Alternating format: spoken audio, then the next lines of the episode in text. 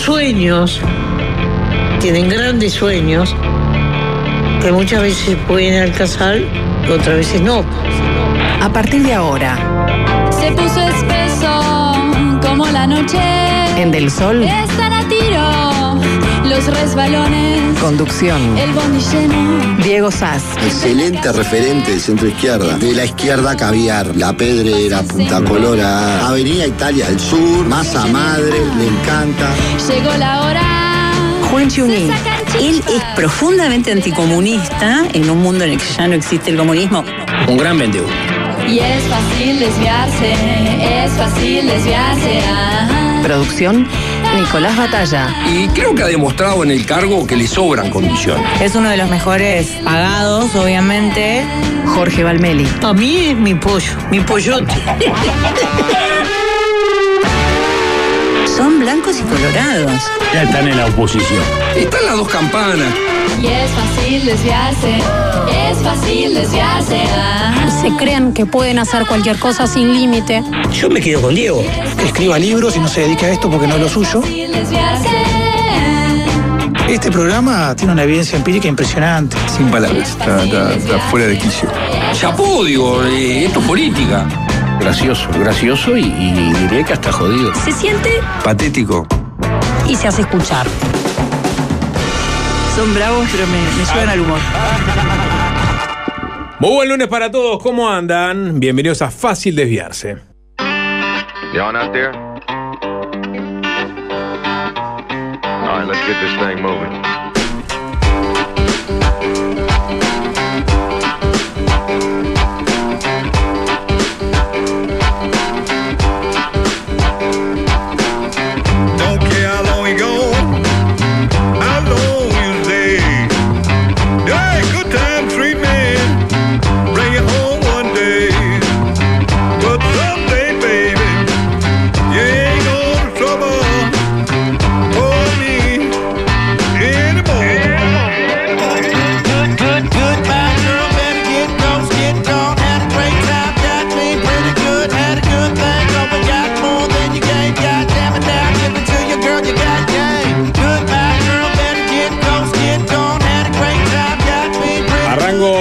Saludos por orden de llegada.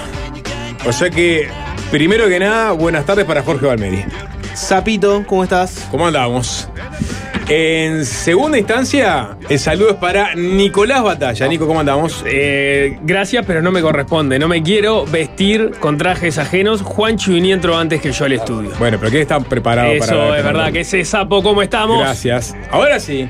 De- no, todavía no, porque todavía no probó auriculares. El hombre, Me- el me- mito, me está bajando la leyenda, Sí. el, ¿Qué el, zar, el, el zar de los auriculares. Sí. No, me subiste a mí el, el volumen ahora. No, no, esto es. Está Con, lo- con lo que me gusta, con lo que me gusta a mí romper la cuarta pared y hablar de volúmenes. Oh, audios. Hola, hola, hola, hola, hola, hola, probando, probando, 1, 2, 3, 4. Buenas tardes, Juan Chuni.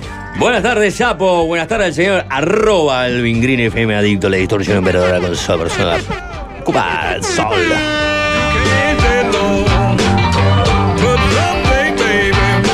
Una viñeta de Casalás me trajo hasta aquí. No, no. ¿Cómo?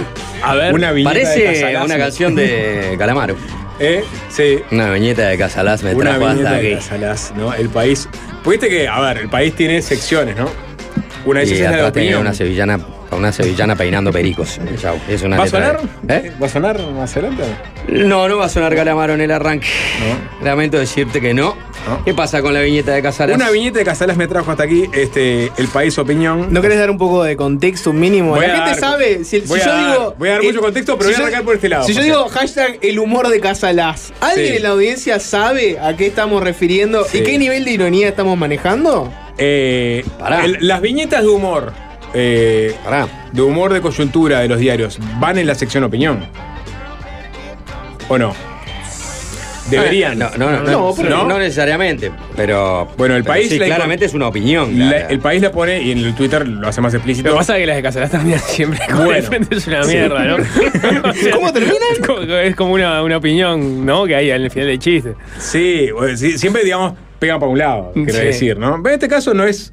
Si se quiere, en este caso le pega al presidente de la República. ¿Cómo? Casalás no se dio cuenta Eso sí que es una novedad. Eso es una novedad. Alvin, música de crónica y ch- los, los chanes a mano. Casalás, un histórico del humor gráfico uruguayo. este, obviamente fue parte de la patota de Guambia. Después cada uno tomó sus rumbos, ¿no? Este, Ya hacemos todo aquello contra lo que luchamos a los 20 años. ¿no? Bueno, quizás Casalás nunca luchó y simplemente hacía humor gráfico despolitizado en, en, en Guambia.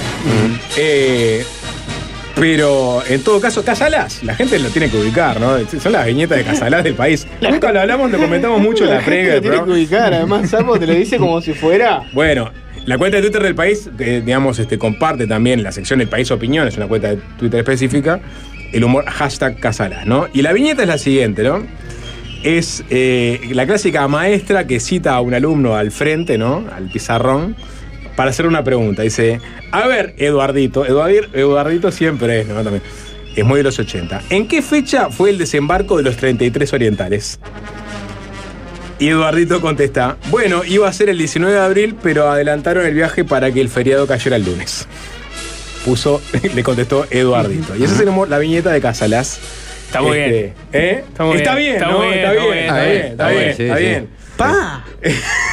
Quedó, quedó. Ustedes tienen la vara allá en la estratosfera, ¿no? Me parece que. Mantienen la vara bien alta ustedes. Sí.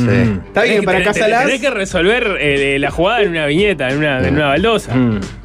Sí, Para mí- para mí estuvo bien. Y, y- que, Aplico, que coincida aplico. con el día. para- Sí. como que hay que hacer humor sobre los 33 orientales. Bueno, Eduardito, maestra, el corrimiento de los feriados, ¿no? Y, y ahí es cuando yo digo que quizás o le levanto un centro al presidente para decir, oh, este, Casalás no tendría que hacer humor sobre esto si me llevaran la corriente en algo que yo propuse en el 2021. De hecho, le Que el mandé- feriado se mantenga. Exactamente, en el, el presidente del 2021 le manda al, al Parlamento, a la Cámara de Representantes, a la Comisión de Constitución, pim, pim, pim, pim, eh, un proyecto con un artículo único en donde básicamente se pretende eliminar el corrimiento de los feriados laborales. ¿No? Los Algo que- feriados laborables, laborales, ¿no? laborales. Sí. ahí está. Eh, para establecer que deban conmemorarse el día específico que corresponda en el calendario. Y, y el presidente eh, eh, sos- sostenía en su momento que los feriados no nacieron por un tema turístico, que esas fechas deberían significar un momento de recordación y que al cambiar el día se desvirtúa el porqué de los feriados, ¿no? Ese proyecto bajó a la, a la Cámara de Representantes y no tuvo eco, claramente. O sea, al punto que, el- esto lo estoy leyendo de Monteo Com, en el 2022, el diputado Rodrigo Boni, que integra esa comisión, eh, dijo que, que bueno, está bien, nadie lo planteó como prioritario, pero en caso que el presidente lo pida, la bancada de partido le va a dar prioridad- la prioridad que corresponde. O sea que basta con la palabra del presidente, vos, como... Pero la palabra está en el proyecto, ya, y lo envió. no, pero es como te dice, la prioridad, ¿viste? Pero que me- piensan que manda, manda los proyectos de ley en joda, el presidente. Para que no, yo lo tiro acá, pero déjenlo encajonado. Bueno, pero que en habla un realidad- poco de, de- de cómo se En maneja el orden de prioridad creo que quedó atrás de un proyecto inacabado de Inés Moncillo. Y después de ese viene el de, el de los.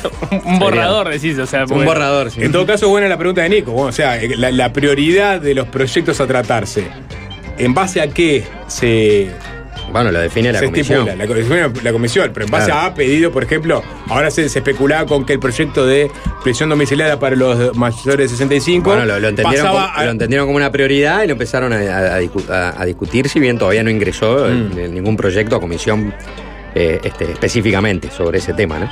Ahí está. O sea, está el de Cabildo. Está el de Cabildo, pero no el y, hay, nuevo, y este. hay una propuesta de Asiaín, ¿no? Pero no ingresó no, no- todavía. no- no le Entonces, a lo que voy es, el- si el presidente, basta con la palabra del presidente, ¿no? Una palabra eh, tuya bastará para tratarme, bueno, para que la comisión en donde re- recaló este proyecto, bueno, eh, obtenga el, el proyecto prioridad y eventualmente termine este quinqueño con uno de los ¿En anhelos del está? presidente. La- en- está, en qué eh, te voy a decir, en la comisión eh, de Constitución, Código, Legislación General y Administración.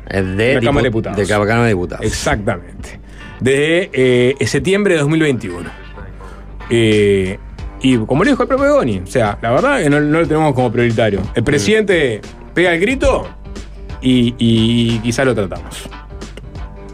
Bueno, Si no- si no quieren que se repita el chiste de Casalás Tomando el año que viene, el pulso a la República. ¿ves? estoy tomando el pulso de la República. Exactamente. Con los temas Con los temas que importan, fundamentales. Los temas que calientan. Eh, no, no, Casalás. no es. Yo creo que vos Yo- podés llevar adelante una reforma impopular por periodo de gobierno, ¿no? Ta, yo lo que quiero o sea, es que- vas a sí. sacar, quizás saques, probablemente saques la de la seguridad social, no podés sacar la derogación de los fines de semana largos. Me parece Ahí que. quería ir. La cantidad de gente que nos está escuchando en este momento, gracias a que la comisión en la que está recaló este proyecto, no lo trató.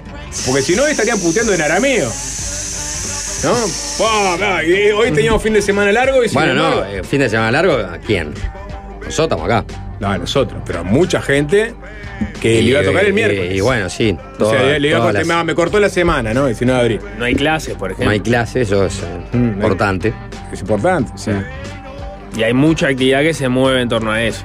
El movimiento que hubo hacia el este y hacia el oeste este fin de semana. Enorme. En la calle no hay enorme. nadie, excepto una depresión. Bueno, lo que pasa es que el- el- absoluta. el- al, al- al- al pa- al parar toda la, la- la- la actividad escolar, este, se reduce el transporte a un 70% de un día normal. Ahí tenés. Bueno, datos. Datos, no relatos. Sí, datos ¿No? de hoy de la prensa. Bien, perfecto. Viste que las reformas, capítulo de reformas impopulares, Nico. La jubilatoria, por lo menos, podés decir, lo hago por el futuro, por la sustentabilidad de un sistema, por el tema del déficit.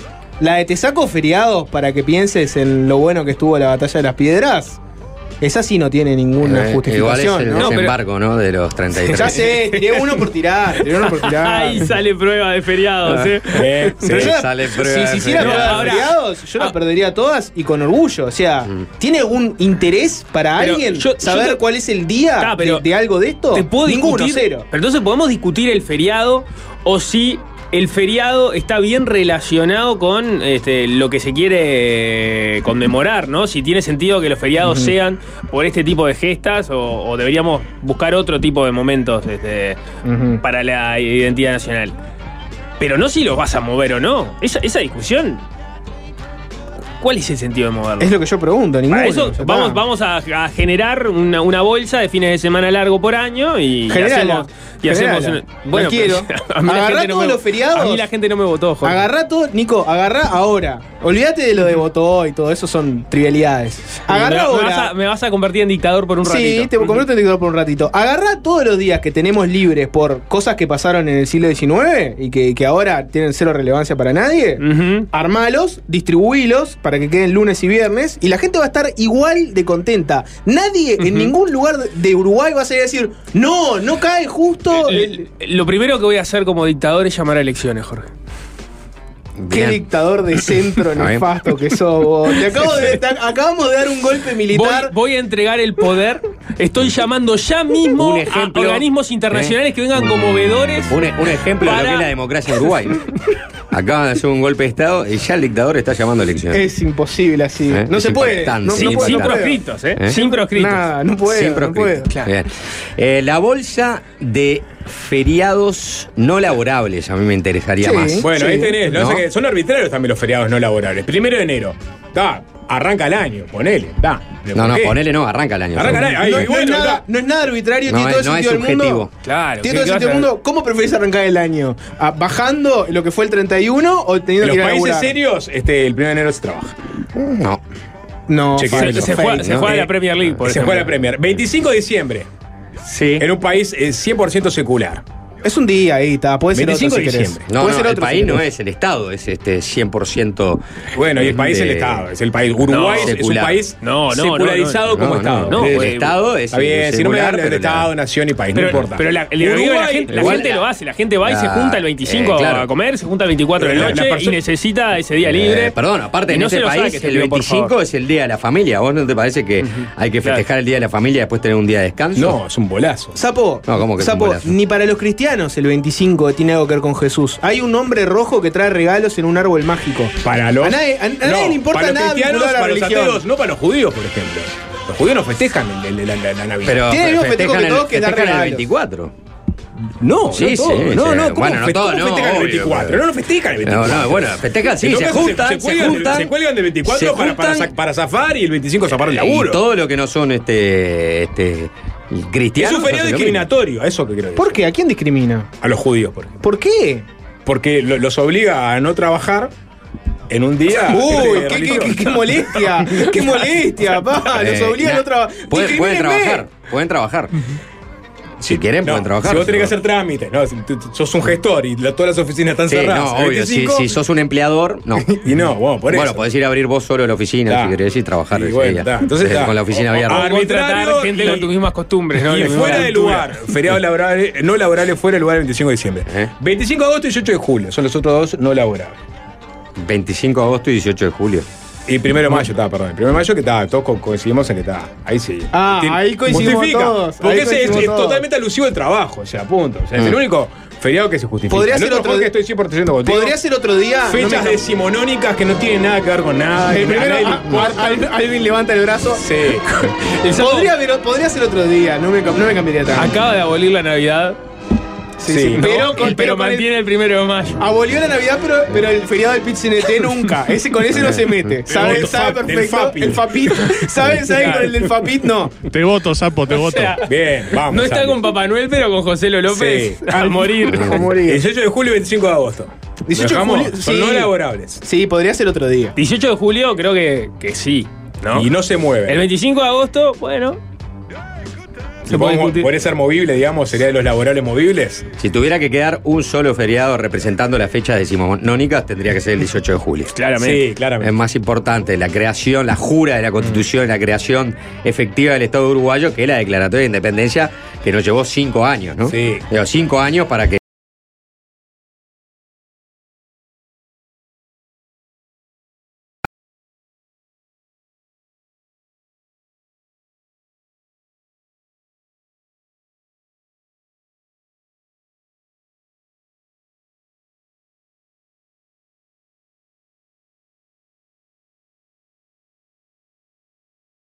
Cada, cada- cada constitución también Jorge, eso. el ¿Qué niño, estamos Jorge. festejando? ¿Qué estamos festejando? El niño Jesús nació el 25 de diciembre, entonces. No. Pero yo ya te expliqué, Sapo, que el 25 no tiene nada que ver con la religión. La Navidad no tiene nada que ver con la religión. No, Cero. nada, absolutamente nada. Pero a, a- a la- a la- a las huestes cristianas que están escuchando del otro lado, dice, po, Sí, voy- claro. Lo voy- que, lo que los creyentes sí. Claro que sí. Si ellos mismos saben que Jesús no nació el 25 de diciembre. Bueno, pero como no, como no hay una fecha, como hay una fecha para precisarse, elige una. Claro. Por Claro. eso, está, Es como- perfecto. Es como la, la, la, la jura de la Constitución.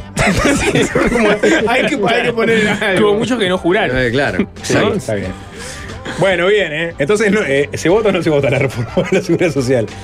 No, no, pará, no terminamos con este No tema. terminás, Yo no, quería, no quería Se puede cerrar, amasar un poquito más. Sí, cerrar el bien. tema con este todo lo contrario. Podríamos generar una bolsa este, de feriados no laborables que, que simplemente se, se- no sé, tengan eh, eh, no tengan un nombre específico. Lo- vos, vos podés usar tus feriados laborables conmemorando lo que vos quieras.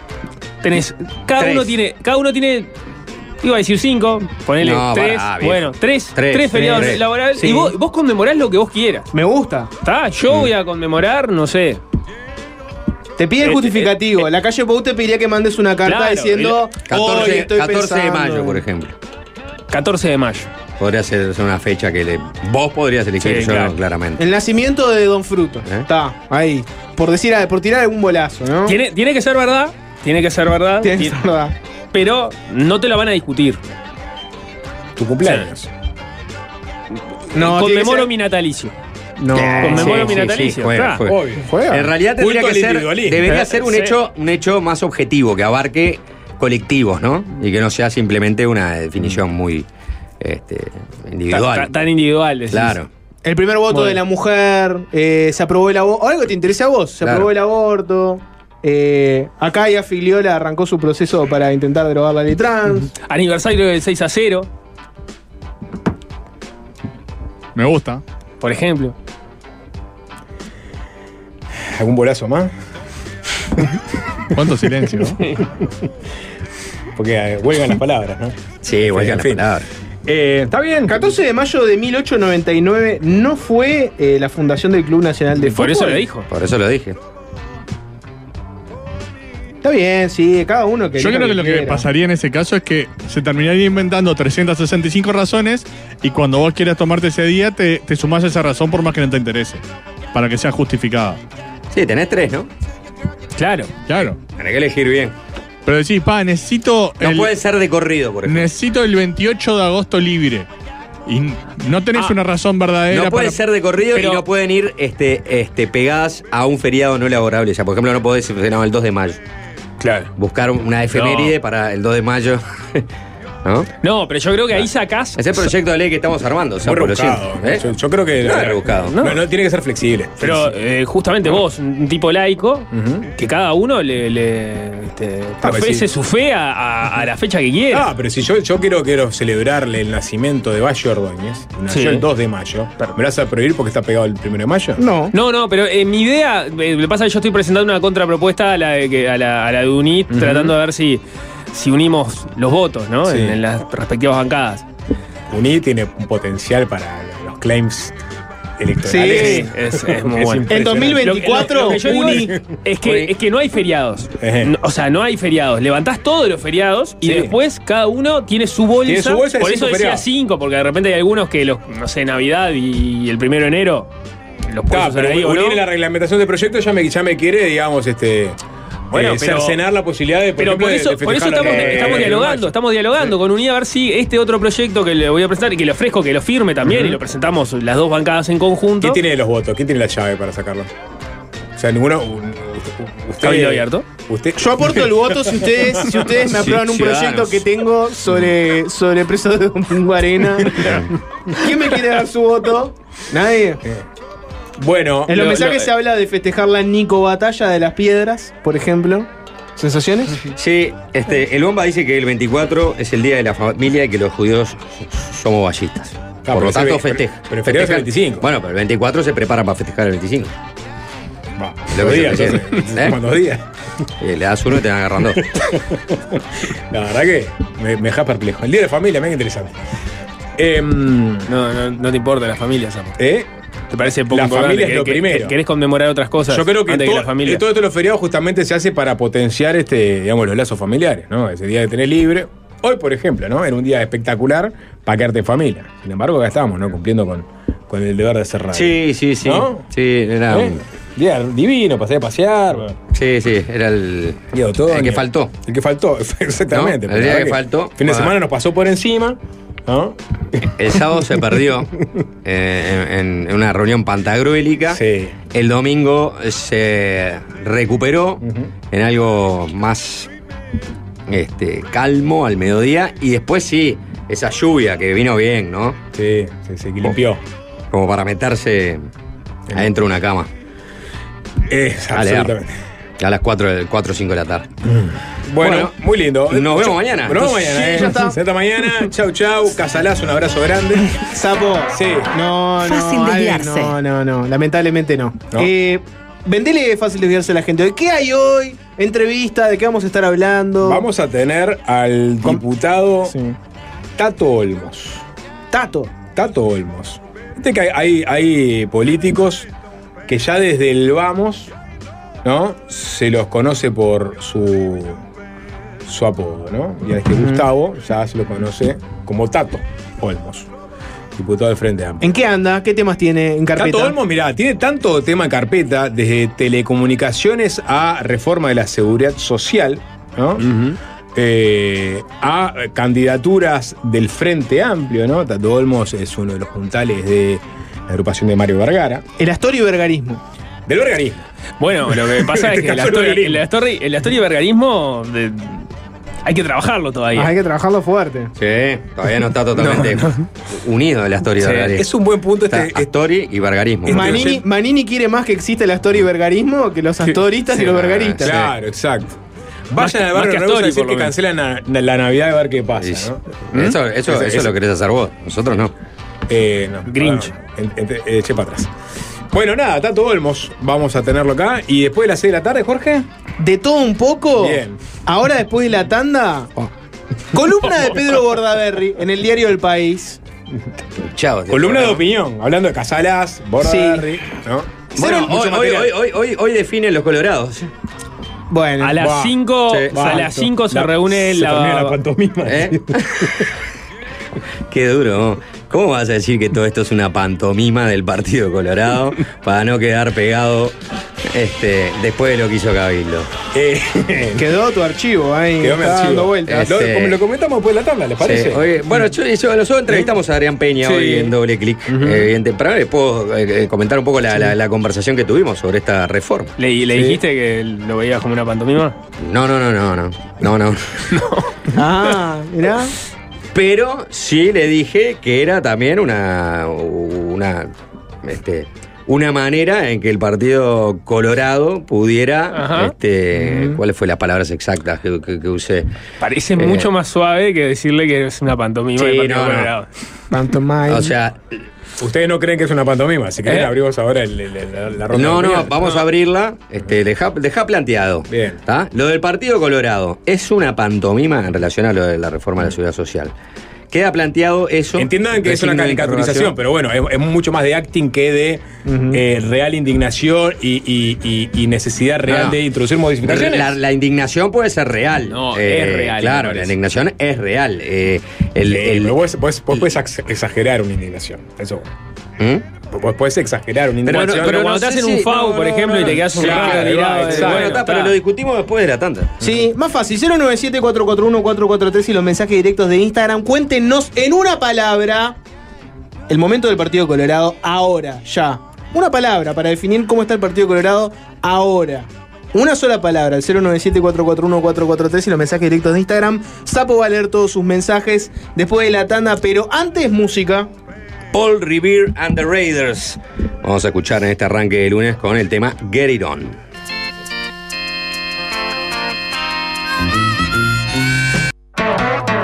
Fácil desviarse.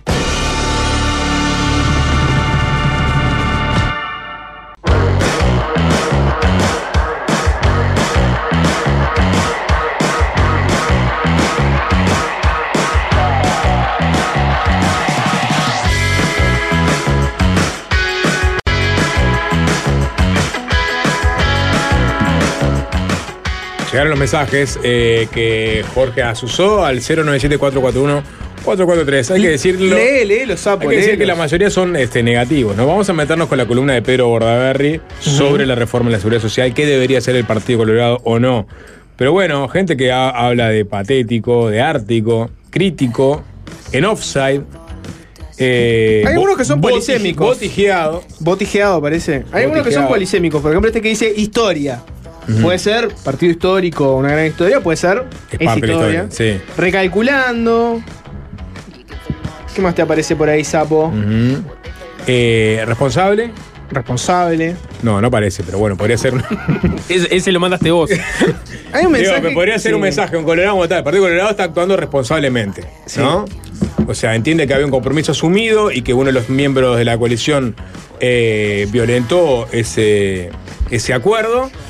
Eh, y ahora eh, también entienden que ellos están en una posición de reclamar, de hacerle este, reclamar por este, reclamarle al gobierno por no haber estado a la altura de las circunstancias, es decir, haber negociado algo que era innegociable con uno de los miembros de la coalición, y por otro lado, bueno, ya que negociaron con ellos, déjanos a nosotros también este, incluir nuestros puntos. Sí. Pedro Bordaberry, ex senador, ya no, hace falta mucho, mucha intro para Pedro Bordaberry, escribió una columna en el diario El País. Hace tiempo viene haciendo columnas ahí. Y hace tiempo viene haciendo columnas que, bien o mal, se meten bastante en la interna del Partido Colorado y opinan, dividen aguas, termina peleado o no con otros colorados. La más reciente que me acuerdo de ese estilo era la que habló sobre la eutanasia, en contra del proyecto de eutanasia este, del diputado colorado Ope Pasquet. Tenés también aquella famosa donde se metió con eh, el apartamiento de Carolina H., este, su cargo como subsecretaria de Relaciones Exteriores. Básicamente era como una especie de condena a que los colorados le soltaron la mano a, a H en su momento. Y ahora hizo una columna eh, en el país que se titula, fuerte al medio, no a la reforma. Sí, cortito del pie. Arranca hablando de la importancia de reformar la seguridad social. Cita a José Martí. Les leo la cita. Dice, rara vez da sombra el árbol a aquel que lo planta. Y bueno, dice que esa es la actitud con la que el presidente de la calle Pou se puso al hombro este tema. Y subraya que es difícil. Les leo un fragmento. Dice, difícil porque significa cambios que muchos pueden no comprender. Difícil porque de ella depende la viabilidad del sistema jubilatorio del futuro. Difícil porque tendrá un costo político. Después explica que el Frente Amplio y el PIT-CNT se van a oponer. Describió lo que él cree que será el discurso, que va a ser atractivo, con mentiras, reducciones y eslogans. Para Bordaberry, algunos asumen costos electorales y otros no. Por ejemplo, dice que el expresidente Jorge Valle y el Partido Colorado entero pagaron el costo político de la crisis del 2002 por poner lo que él entiende que eran medidas correctas, pero que fueron muy impopulares. Y acá vamos llegando al núcleo del tema. Dice, dice esto la columna.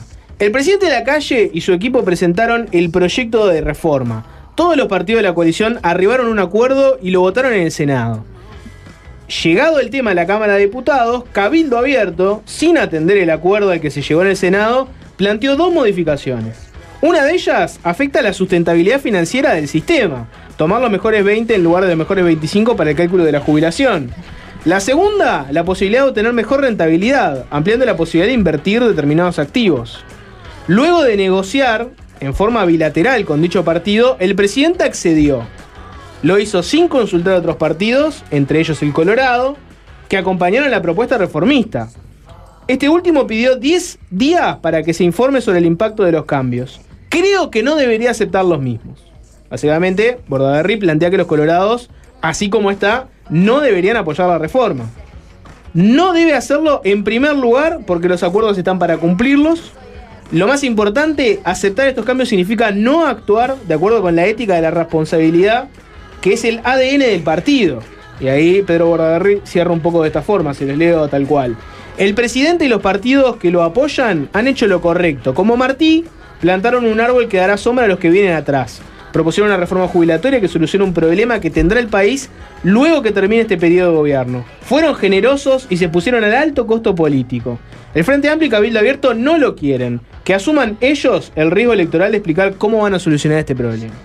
Esa Sí. es la columna de Pedro Bordaberry. Esa es la columna de Pedro Bordaberry y después hoy la diaria ponía que había algunos colorados que entendían la opinión de Bordaberry, es decir, no votar eh, la reforma por el entendido de que Cabildo había incumplido, ¿no? Y el Frente Amplio simplemente se te ponía en contra y después en la campaña electoral la iba a usar en contra, con esa fórmula sencilla que dice Bordaberry, que es que van a decir que tenés que trabajar más este, para ganar menos.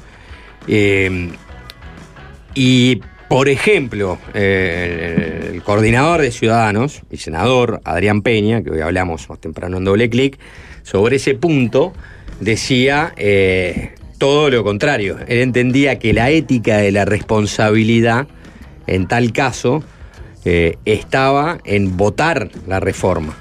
¿Y por qué? Porque peor era no votar nada.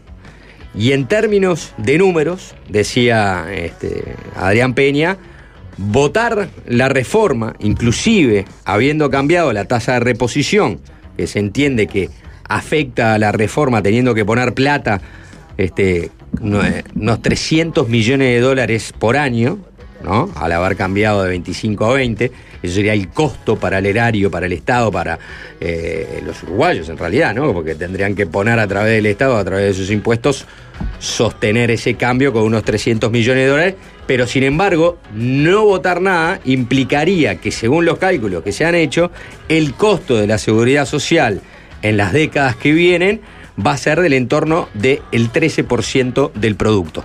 Y con esto se baja a menos del 10%. Entonces hay más de 3 puntos ¿eh? del PBI, vamos a calcularle en el entorno de los 2 mil millones de dólares, que significaría un ahorro ¿eh? para eh, el Estado si se aprueba la reforma. Cosa que si no se aprueba, eso quedaría tal como está hoy y los cálculos serían entonces que no se reformó nada, en el futuro el costo de la seguridad social va a significar 13 puntos del PBI. Entonces, Peña decía, la ética de la responsabilidad es justamente votar este, la reforma aún con estos cambios, porque aún con estos cambios sigue siendo una reforma que hace más sostenible a la seguridad social en el futuro. Eso por un lado, ¿no? Esa primera parte de, la respuesta a Bordaberry. Después sobre lo que iban a definir hoy, eh, el Partido Colorado, Peña no fue específico, no, no habló en detalle de cuáles iban a ser las propuestas, pero fue bastante claro en decir que, primero, las propuestas que van a surgir del Partido Colorado no van a ir sustancialmente en contra de los pilares de la reforma, que uno ya está, se tocó, en definitiva, que era el de los 25 años de reposición, que ahora pasó a ser a 20 a pedido de Cabildo. Entonces, eh, estaban evaluando algunas cosas que apuntan a las jubilaciones más bajas, quizás sea, no sé, este, mejorar el, el su- el suplemento este, o, o algo de eso, pero decía, en términos de costos, de costos, de monetarios, eh, financieros, van a ser muy menores. O sea, algo van a proponer en ese sentido, pero el costo de, eso no va a ser, ya te lo está adelantando, ¿no? Esos 300 millones de dólares anuales que este, significó el cambio que le aceptó el gobierno a Cabildo. Y por otro lado dijo, entiendo que no vamos a ir en contra de lo que ya acordó el gobierno. Ah, si bien sentimos el malestar de que se hubiera acordado cuando el Partido Colorado defendió la reforma y se nos dijo una y otra vez que uno de los pilares claves era el dejar este, la tasa de reposición en 25 años, porque sería volver a foja cero, dijo Adrián Peña, ¿no? Si nosotros nos ponemos en contra de lo que acordó el gobierno ahora con Cabildo en este punto, eh, bueno, sería volver atrás eh, varios, varios, eh, varios, este, casilleros y estaríamos en la misma situación. Así que cuando el Partido Colorado de la reunión de hoy va, va este, nada, a realizar algunas eh, propuestas que sean financieramente eh, adecuadas, ¿no? Adecuadas y, va a aceptar que, bueno, que lo que se acordó con Cabildo ya está. Pero esa es la opinión de Adrián Peña, que es una de las visiones, que es la visión del sector ciudadano. Después hay que ver qué dicen los ballistas, ¿no? Los del sector de Sanguinetti. Pero entiendo que se van a poner de acuerdo y van a votar la reforma. Se va a votar la reforma ahora en mayo. Marcel Marceau, ¿Eh? salir de escena. ¿Cómo? claro, ¿La el, el estás el diciendo? mismo, ¿El mismo sale? Eh, Ah, eh, es que, es que- es que- a ver, es ¿cuál- que cuál es la explicación, Hay, O sea- mucho de eso, hay mucho de eso, porque en realidad el Partido Colorado. O sea, eh, argumentalmente está perfecto lo que dice Peña. O sea, o sea, nosotros en su momento este, nos alineamos con el gobierno, con un acuerdo que había en la coalición de no hacer modificaciones porque era, eh, era digamos, una prioridad para, para la coalición sacar adelante este proyecto. Después se le hicieron concesiones a uno de los miembros en, par- en particular, ¿no? Y a nosotros no, porque ni siquiera nos propusimos plantear nada porque sabíamos No. que iba en contra de. No, no- no es que no plantearan nada, en realidad ellos sabían, por ejemplo, el otro día hablábamos con, con Rod Rodríguez en Desayunos, y él, y él decía, nosotros presentamos un documento de mm, casi 50 medidas para cambiar. Claro, muchas eran de técnica legislativa o, o detalles que no Mm. iban al el- el fondo del asunto. Al- al- sí, Y él- al aspecto financiero. Claro, él decía, yo tenía la propuesta y la, la bajé, no la llegué a presentar porque se entendía que no se podía ir por ese lado, de que el cálculo jubilatorio, en vez de este- los 25 que estaban planteados en el proyecto originalmente, fueran, no recuerdo ahora si era 22 o 23. Por cómo se venía dando la discusión con Cabildo Abierto, entendí que era inviable llevar un- una propuesta de ese calibre y la bajé. Y en, en el documento que presentamos, eso no, no, no, no estuvo Por eso, sobre porque la había un acuerdo Ah, tácito de, claro. de- de no tocar nada por ese lado. Sí, a Cabildo claro. abierto le diste la El- el, posibilidad. el acuerdo no es este, seguirle poniéndole agua a la leche. Exacto. Ese era el acuerdo, ¿no? Que fue la frase inclusive que usó el, el presidente. Es decir, y pues seguirle poniendo agua a la leche es generar cambios que, este, que vayan afectando la este, mejor sostenibilidad financiera de la reforma propuesta. Sí, le- lo que pasa que ahí, eh, digamos, especulando, ¿cuándo se rompe el acuerdo? El acuerdo se rompe, el acuerdo de la coalición o el compromiso por el país se rompe si los colorados no votan ahora o ya se rompió por la forma de negociación que llevó adelante Cabildo Abierto. ¿Qui- ¿Quién estaría incumpliendo su palabra? Porque, porque lo que voy es, todos los actores creen que hay una reforma que es necesaria, no necesariamente esta reforma, pero creen que la reforma se tiene que hacer.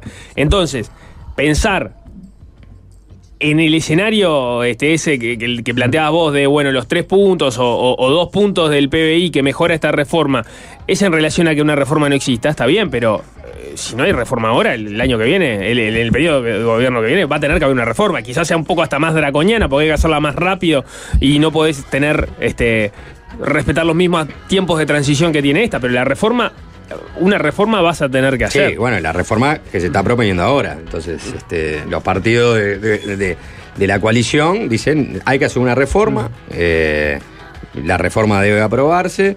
Cabildo trancó la reforma porque en realidad es raro que si vos vas a hacer una reforma esta que eh, te, va- este, tocas, este, pisás muchos callos, cuando vos la, la- la vas a negociar, eh, vas a empezar a, ¿no? a peinar las cosas que decís, bueno, esto sí, esto no, esto es fundamental, esto se puede tocar, esto no, hasta acá podemos ir.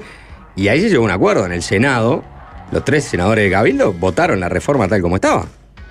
Sí, vos sabías que iban a querer seguir discutiendo algo en. en, en el argumento en de Manini, Sí, nosotros íbamos a dar la mejor reforma posible en el legislativo. Pero capaz que no pensabas que se iban a quemar las naves en- como se en, el Parlamento. Pero, o sea, el, el- el pilar de los, este, de, los 25 años de la tasa de reemplazo, que parecía este, muy relevante, eso lo votaron en el Senado Cabildo. Y, y después siguieron negociando y, y- y- y se trancaron en algunos aspectos que. Por lo menos este aspecto era uno de los, de los tantos aspectos medulares de la reforma, ¿no? Por el costo financiero que significaba cambiar la tasa de reposición. Entonces ahí Cabildo en realidad puso el dedo en la llaga, no fue que eh, este, trancó la reforma porque había hecho una serie de aportes que eran llevables y no se los llevaron. Trancó la reforma en un aspecto que era este, jodido para la negociación con el, con el gobierno, pero que, bueno, como no estaban los, no ponían los votos y no se votaba alguna de estas cosas, eh, ah, lograron finalmente llegar a, a- a un acuerdo. Y el Pero- Partido Colorado queda, este, quedó este, como En offside, como puso eh, oyente. Sí, claro, O sea, claro. Quedó la, quedó la sombra, porque en realidad es, el Partido Colorado es, bueno, eh, si vamos a ser responsables y, hay cosas que son intocables, vamos a defender eso, está. Este, la reforma la propuso el presidente. ¿tá? Y el partido del presidente, el partido de gobierno, es el que la lleva adelante. No, después pasa que la negociación pasa a ser pico a pico entre el presidente y el líder de uno de los partidos de la coalición, y ahí acuerdan algo que en realidad nosotros defendimos, porque ustedes nos dijeron que era fundamental defender eso. Entonces nosotros defendimos algo, pero ustedes nos pasaron por arriba este, con, con Cabildo Abierto. ¿Qué hacemos? Bueno, eso, la caricatura de la pantomima tiene que ver con eso. O sea, vos tenés que mostrarte ofendido porque realmente. O sea, de alguna forma entendés No, que, estás te que te traicionaron el espíritu del acuerdo, o se traicionó el espíritu del acuerdo del gobierno y Cabildo. Y bueno, quedaste por fuera de esa negociación. Ahora tenés que hacer- tener alguna reacción. Claro, estás ofendido porque es de una ofensa política. Exactamente. Tenés Y- que responder a la ofensa política de haber sido el socio responsable, de alguna manera, vamos a ponerlo así, que en realidad terminaron uno de los partidos terminó negociando un cambio, ah, que lo, lo pone como el paladín de pronto de la defensa, de, de- de haber mejorado las jubilaciones de los futuros este, uruguayos, porque lograron pasar de 25 a 20. Y vos quedaste como el Gil para- a- parado al, costado del camino que dijiste, ah, pero nosotros nos llegó. Digo, si era por defender eso, de, de todo queremos defender este, que te tomen los, los mejores 20 en lugar de los mejores Está, 25. pero vos mirá, mirá tres semanas Nadie para no quiere defender eso, porque en la- en- en- en lineal, lineal es que está defendiendo una mejor jubilación y que es, es, es- es real. Entonces, eh, pero lo que pasa era que era mucho más importante sostener financieramente y que, y- y que no te cueste eh, medio punto del PBI esa negociación por año. Ahora hay que esperar que el Partido Colorado presente algunos puntos que sean relevantes para algún colectivo y que le hagan la diferencia eventualmente, cosa que el Partido Colorado también se puede llevar algo de rédito en la negociación y que todos queden contentos. O sea, y al final del partido quizás va a ser un proyecto mucho más consensuado del que originalmente Sin fue. duda, sin duda. Y, y quizás cuando cierres esta película, capaz que hasta, Na- na- hasta lo que hizo Cabildo fortaleció más a la coalición. Y bueno, porque lo que hizo. Está bien, yo comparto un, un poquito ese, un poquito tu argumento, porque no sé si fortaleció más a la coalición. Estoy seguro que si se aprueba la reforma, en tal caso, toda esta negociación espinosa, ¿no? Este camino de, de espina que fue la negociación de la, de la, de la reforma. iba a ser un poco más anecdótico, decir, bueno, ta, ya está, la aprobamos. O sea, eh, no, no era cualquier cosa, era una reforma de la seguridad social. La negociación iba a ser dura. por Sacan la foto todos son, juntos. cosas, son cosas que se hacen cada, cada, cada, eh, casi 30 años, ¿no? Entonces, eh, eh, en definitiva, lo que decía Cabildo es, eh, yo quiero tener una reforma que esté convencido en defenderla. Claro. Ahora nadie de Cabildo puede salir a decir, no, bueno, nosotros en realidad, ¿qué hicimos? No, viejo, a vos, te- vos te plantaste en dos cosas, no sé cuánto. Bueno, y, y- y se negociaron. Ahora tenés que defenderla. En el futuro todos van a tener que defender más esa reforma porque todos de alguna manera van a sentir, hay que ver qué pasa en el Partido Colorado, que fueron, Aportaron contribu- algo. que fueron contribuyentes relevantes en, en la reforma de la Me seguridad. parece original esa manera de verlo. Y bueno, Eh, no, no, no, no sé si es. que a veces las lo que se pueden forzar para un lado y para el bien, otro y- son No- válidas, No, es lo que piensan, este, digamos, el, el- el Partido Independiente. Mm. Está, tiene un voto en la coalición, pero no deja de ser uno de los socios. Eh, no piensa que, que Cabildo Abierto incumplió el acuerdo y que la coalición sale deteriorada. Conrado Rodríguez, que ha llevado una posición este, importante en, en este tema en concreto, también va por el mismo lado. ¿Y el Partido? Colorado entero está en este momento, ahora a las 5 arrancaba la reunión bicameral del Partido Colorado. Están reunidos por eso, por- porque en definitiva están molestos con la forma en que se llevó adelante la, la negociación. No estoy Pero el seguro que... le va a llevar, que- le va a llevar todas, ¿no? Al Los Colorado, también, es- los colo- hay- los colorados también están molestos Con el presidente. con el Ejecutivo, Claro, salvo que ese malestar este, ta, no, no lo matizan, ¿no? Claro, pero ¿cómo, ¿cómo te parás de cara a la próxima campaña electoral? Digamos, ¿cuáles van a ser Como las blanco bases? diciendo tuve la capacidad de, digamos, no, ni de que hablar. este proyecto. Ni que hablar. Ponele que sí, si sale el ¿No? proyecto, lo van a, lo- el, el- el- el gobierno lo va a poder este, Capitalizar. y, va a tener razón en, capi- en capitalizarlo, porque no hay, no hay duda de que lo llevaron. O sea, va- van sacando todo lo que han necesitado con muchísimo esfuerzo, pero van sacando todo lo que van, este, o lo- los proyectos medulares. Pero de cara a, a un nuevo compromiso por el país, vas a necesitar sentar cuáles son las bases del, del diálogo y de la negociación medio que de arranque. ¿No? Eh, digamos, capaz que no en, en- Bueno, hacia octubre, ahí- pero ahí está. hacia noviembre vas a decir, ¿cómo, ¿cómo va a negociar esta coalición? ¿Va a ser pico a pico o va a ser en redondilla? Bueno, los colorados insisten que eventualmente en el futuro hay que empezar a negociar en redondilla. Claro, pero- Y no más pico a pico porque ah, la- ¿no? este, que la- el acuerdo sea este, entre todos en esa mesa y que ahí se acuerde y de ahí, si se acordó en esa mesa, ya está. Pero hasta, que- hasta, que se hasta, hasta que se vote en octubre. Se vota en octubre, con las cartas arriba de la mesa. Digamos, eso te puede cambiar muchos escenarios. Te vota el, el Partido Nacional, te vota bueno, está, 36%. sí. Estamos de acuerdo que lo que se vote, a partir de lo que se vote, este, a ver, la coalición de, de- de gobierno sabe que si no va junta eh, en una próxima elección, no ganan. Entonces, este, los une El la PAN. realidad electoral. Sí, claro, obviamente. los une la realidad electoral. Eh, en Cabildo nunca dijo, no, no, se va a romper la coalición. No, la idea es que no se rompa la coalición si no- nos necesitamos entre todos para poder ganar la elección, dijo Manini. Y esa es la realidad. Te guste más este, el Partido Colorado como socio que Cabildo Abierto, este, porque te resultó más fácil negociar con el Partido Colorado de Cabildo Abierto, pero la realidad es que este, todos van a sacar votos, veremos cuántos en la, próxima eh, elección. O sea que eso lo necesitas. Y hay un argumento que, que da Bordaberry en esa columna, que para mí tampoco es, es, digamos, es tan lineal, es decir, eh, no votar la reforma también es alimentar el discurso de la oposición. Porque te van a decir, presentaron una reforma tan mala, tan mala, que ni siquiera entre ellos se pusieron de acuerdo y tuvieron que dejar las cosas por la mitad del camino. Eso ya pasó ahora. ¿No? Ya presentaron una reforma que dejaron a todo el mundo descontento y la tuvieron que aprobar a mitad de lo que era. Eso ya está. No, bueno, pues si la aprobás, lograste aprobarla. Bueno, por eso mismo Aprobaste es- una reforma está, mala hay- que no hay- conformó a hay nadie muchos y te relatos posibles para la construir a partir de esto, ¿no? Esa ya Hay está. muchos relatos posibles para construir a partir de lo que sucedió con esta negociación para la Sí, reforma. Pero ¿no? si la, si la sacás, Claro. siempre vas a poder decir que vas que mejoraste la trayectoria del gasto este, en el mediano Sí, plazo, que es Sí, el sí. objetivo final de la y, reforma. y Cabildo va a decir este, que con sus aportes mejoraron la jubilación. Claro, Y el Colorado- gobierno va a decir, Ah. nos hubiese gustado ir a más, pero bueno, esta fue la reforma que Y el conseguimos. Partido Colorado va a decir, nosotros este, eh, nos mantuvimos... Dijimos que sí No, a todo. no, bueno, no. Y el Partido No, Colorado va a decir, no, decimos que si a todos eso es lo que somos no- Eso es lo que responsables. nadie en la coalición va, va a querer decir, que el Partido Colorado fue sumiso ante este, No. lo que hacía el resto de la Su- coalición. Sumiso no. No, fue, hicieron- fue que- el socio responsable. Claro. Bueno, el Partido a decir, somos los socios responsables. Ahora, el socio responsable, quiero decir, en el sentido de que lo que se votó en el Senado, eh, ta, eh, eh, eso ya estaba.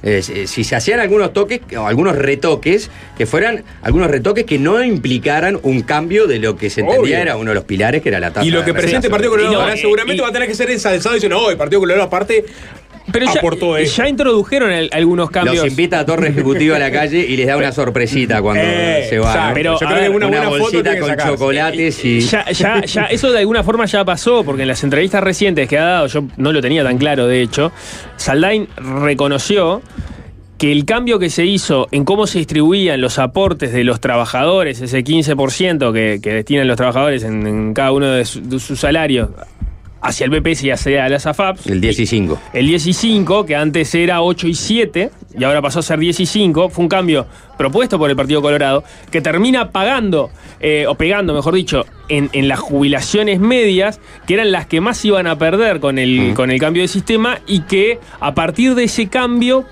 pasaban, según la visión del gobierno, las cuentas de gobierno, a diferencia con las de Simbe y con las del PIT-CNT, pasaban a empatar. Esas eran las que quedaban en, en cero, digamos, y las demás mejoraban. Lo escuché a Saldain con Cotelo a- hablando de eso. Y, y- y claramente Saldain lo que estaba haciendo era ensalzar una propuesta que había pasado por debajo del radar del Partido Colorado para decir, vos, miré que el partido, para dejarlos Pero- medianamente contentos Claro, los colorados, claro. que estaban siendo en ese momento este, pasados por encima de la negociación. Miren que Eh, esta eh, sí, ¿eh? y lo podés ver así, lo podés ver Como así. diciendo, pero- vos, no, no, miré que los no, colorados, no, a los colorados no, les llevamos no, una. pero No fueron pasados mismo- por encima. Lo que pasa es que. y en la negociación fueron pasados por Eh, encima de, eh, de la calle y Manini. O Eh, sea, no fueron resultados, eh, eh, y lo que pasa es que, si Cabildo te tranca en cosas Mm. este, medulares que todos los demás partidos, o sea, que todos los demás partidos no, pero eh, por ejemplo, inclusive en el caso de las AFAPs, la votó el Frente Amplio ese cambio.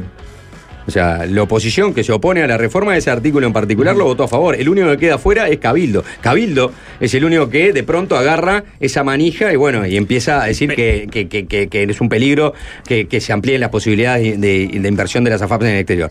Y después te, casa, te, te agarra la tasa de reemplazo y te, te tranca ahí. Entonces, eh, el, el Partido Colorado no es que lo pasan por arriba, lo pasamos por arriba del gobierno. No, pero no consultaron al Partido caso. Colorado, no, no lo pusieron en la, me- en la mesa chica a negociar el Partido Colorado ese aspecto. Pero No, si el pero- Partido Colorado estaba a favor de esa medida, ¿qué tenía que para hacer en la mesa chica el Partido Colorado si era el presidente negociando con Manini? bueno, es lo que dijeron los colorados. Los colorados dijeron, nosotros no, nos invitaron a esta discusión. lo- los colorados no es que nos los invitaron a la discusión para No mí. los El- invitaron. El, problema es que no, no, no que no los hayan invitado a la discusión. El problema es que, que les hayan aceptado los puntos a Cabildo. Claro, También, cambiaron, le la cambiaron líneas ese es el problema. Cambiaron- modificaron Claro. las líneas rojas y ellos quedaron defendiendo Eh, algo exacto. que después no era tan inflexible como parecía Exacto. ser. Y, y no, pero el, el punto que yo decía a propósito de esto, del- del- de, cómo se distribuían los aportes de los trabajadores, es import- me parece importante porque está bien, vos decís, ah, ahora Saldain salió a, a destacar esa medida. Y fue- y fue clarísimo Saldain, aparte. pa- Es verdad que la gestualidad uno puede Mm. interpretarla de esa manera. No deja de ser cierto que ese cambio que tuvo me- mucho menos repercusión. ¿Por qué? Porque se hizo eh, como parte de una negociación que fue mucho menos complicada que la que se tuvo con Cabildo Abierto, pega eh, básicamente en las mismas poblaciones que va a pegar este otro, el cálculo jubilatorio. Mm. Porque, porque en definitiva eh, va a pegar para las clases medias y medias altas. O sea, ahí logró algo el Partido Colorado que, como lo hizo de una forma mucho más este, negociada y en buenos términos con, con- con el gobierno, no generó la repercusión que termina generando eh, este acuerdo con, eh, entre Cabildo Abierto y el presidente. Sí.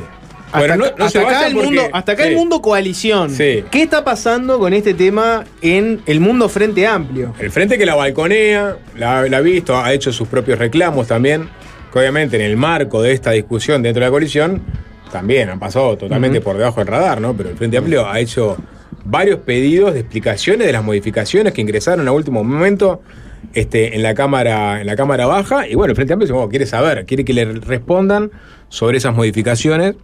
Eh, entre medio vinieron cuartos intermedios, vinieron negociaciones, los colorados ahora están bajo el foco. Pero bueno, vamos a hablar con Tato Olmos sobre la participación del Frente Amplio en, esta- en estas negociaciones, o no negociaciones, por el Frente Amplio simplemente, digamos, Sí. como esto, la, la, la, la, la. A, a ese no le toca ni el pico No, pico ni la redondilla. No, ¿no? Pero primera pregunta para Tato, ¿cuál que defina en una palabra el momento actual del Partido Colorado? ¿Te parece Sapo? Bueno, está bien, perfecto. Tan Tan de venimos. venimos. Y es fácil desviarse, es fácil desviarse. Ajá. Ajá.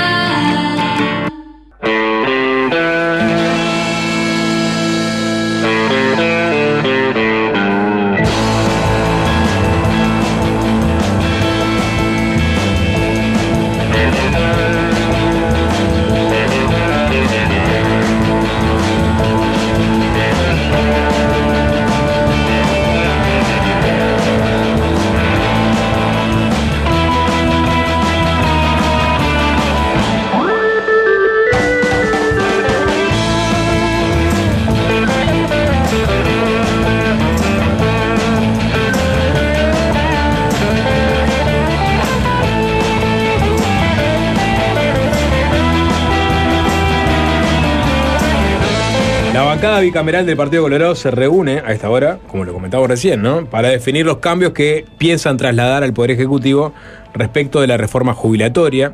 Como saben, los colorados se molestaron por la fórmula a la que arribaron el presidente de la calle Pou y el líder de Cabildo Abierto, Guido Manini Ríos, para destrabar la votación y ahora entienden que la negociación está nuevamente abierta. Los que miran pasar la pelota de un lado a otro, balconeando sin mucha posibilidad de, de intervenir, son los legisladores del Frente Amplio. Si bien se sabe que van a votar de manera negativa el proyecto, la bancada opositora viene reclamando conocer los impactos de los últimos cambios introducidos en la etapa final de la negociación. Lo han hecho saber una y otra vez. Y, y de este tema y de otros vamos a hablar justamente con el diputado Gustavo Tato Olmos. Bienvenido, ¿cómo andamos? Muy bien, un gusto estar charlando con ustedes. Bueno, eh, es verdad que han quedado, han, pasado por fuera del radar, digamos, los planteos, los reclamos del Frente Amplio en esta etapa de discusión de la reforma de la seguridad social, porque la pelota está en la cancha de, la coalición. Pero ustedes cómo han, seguido esta etapa? Eh, están esperando que el, el oficialismo se defina, pero ustedes igual siguen haciendo sus reclamos con no mucha ansiedad. A ver, el Frente quedó fuera de muchas este, discusiones desde la etapa final del, del grupo de expertos. La comisión de expertos tuvo un proceso de evaluación, diagnóstico, de, este, de algunas recomendaciones. Ahí el Frente presentó eh, alternativas, el único partido que presentó documentos firmados como Frente Amplio. eh, y después cuando la coalición decide entrar en el proceso de elaboración del proyecto, ya ahí queda por fuera el Frente Amplio, también el PITCNT y ONASPU. Y eh, en todo este, este proceso tampoco hemos sido consultados. Algunas preguntas de las que estamos reclamando, algunas respuestas de las que estamos reclamando, eh, no son de ahora, vienen del Senado y son respuestas que el, Poder Ejecutivo no da. Por ejemplo, cuál, es el impacto que tiene la, reforma que está propuesta en las cajas paraestatales. Nos dan un resultado global de todas las cajas juntas, pero no sabemos cada una de ellas eh, cómo impacta. Y después tenemos eh, preguntas, consultas que hicimos eh, que, son relevantes de los cambios que se hicieron en el Senado y algunas otras de, los que, de las que ahora eh, presentó el, gobierno el 23 de marzo, presentó como 50 artículos nuevos, más 50 de la, de la coalición, o sea, son casi, casi un tercio del proyecto modificado. Y todavía nos falta el capítulo de las que van a venir. O sea, este cambio, de, por ejemplo, de 25 a 20 años en, este, en el periodo que se toma para, como base de cálculo, cuánto implica, cuánto implica en, dinero, a cuánta gente afecta, a cuánta gente beneficia, a cuánta gente perjudica eventualmente. Todo ese tipo de, de información no la tenemos. Nosotros presentamos en, los últimos días de marzo, nuevamente por escrito, como cuatro o cinco hojas con 20, 25 preguntas que están pendientes y estamos esperando que, que nos contesten para poder tomar una decisión este, fundamentada respecto a cada uno de los artículos. Bien, y estaban balconeando de mientras la negociación que se da entre Cabildo y el gobierno por estas modificaciones que, que iría a introducir el, el Partido Liderado por María Río, finalmente... En el, en el mismo balcón que el Partido Colorado, que el Partido Independiente, que el Partido de la Gente. Bueno, ahí va, exactamente. Eh, pero y, y ustedes sobre el acuerdo a la que, a- al cual arribaron este, ambas partes, ¿qué, ¿qué conclusiones sacaron? Porque quizás en algunos puntos hasta les parezca más be- beneficioso para el proyecto final lo que propuso Cabildo. Ahora después sí que me, me explayo, pero ¿cómo vieron el, resultado final de la negociación? Eh, a ver, hay un gran ganador que es Cabildo, sin duda, porque políticamente logró torcerle el brazo al, al gobierno. Pero nosotros habíamos eh, planteado un problema de diseño que es los nacidos en el 73. O sea, si, vos nací- si vos naciste en el 72, te vas a jubilar con las condiciones actuales. 30 años de trabajo, 60 años de edad. Si naciste en el 73, se va- te vas a jubilar con 63 y con una prorrata este, que te baja bastante el ingreso. Entonces, la respuesta a Saldine fue, tienen razón, acá hay un problema, pero sale muy caro, 50 millones de dólares. 50 millones de dólares por única vez. Este, y por lo tanto, ustedes que son especialistas en, por el presupuesto y la rendición de cuentas, en manotear plata de, de las distintas cajitas que tiene el, Estado, resuélvanlo. Este, entonces, 50 no se podía por única vez, pero 300 por año sí se puede. Es como una demostración cabal de que el- de este, del triunfo de, de Manini, que ha sido este, que ha ido pasito a pasito, o sea, ha ido eh, ganando metro a metro. Yo el otro día decía, me parece que Pero lo ves como que- bueno el punto que que, logra. que estudió bien la batalla de Stalingrado, porque desde el anteproyecto al proyecto y el proyecto en el Senado y este y después en diputado, va ganando cosas en el, en el, en el proyecto de seguridad de reforma de seguridad social, pero y también otros eh, por el costado. Sin duda, 25 años, eh, 20 años es mejor que 25 para los trabajadores, por definición de mejores, ¿no? Y 25 es peor que 15 y 15 es peor que 8. Sí, sí. Bueno, en ese sentido. Entonces lo, lo ves bien. Lo ves bien, sí. Es un cambio positivo que el que introdujo eh, Cabildo Abierto en ese sentido. El punto es, es que, que esto es un sistema complejo, donde, donde vos, vos movés una pieza y, y se te pueden destartalar eh, varias por otro lado. Entonces ahí, el- por eso nosotros hacemos muchas otras preguntas. Pero para ver con la consistencia. Esa, esta que moves, eh, sin lugar a dudas, mejora las jubilaciones. Sin lugar a dudas, mejora la jubilación. Que es parte de lo que ha sido, eh, este, por qué el Frente Amplio se ha parado tan en contra, y bueno, porque casi este, como un latiguillo ha dicho, este, vas a trabajar más y vas a ganar menos. Este, acá, este, Cabildo dice, bueno, bueno, yo logré de 25 a 20, o sea que a- acabo de mejorarte la, la jubilación. Es algo que el, Frente Amplio, con esa lógica, debería estar de acuerdo. Eh, lo que pasa, a ver, sin duda mejora, no tengo problema en, en este, en reconocerlo.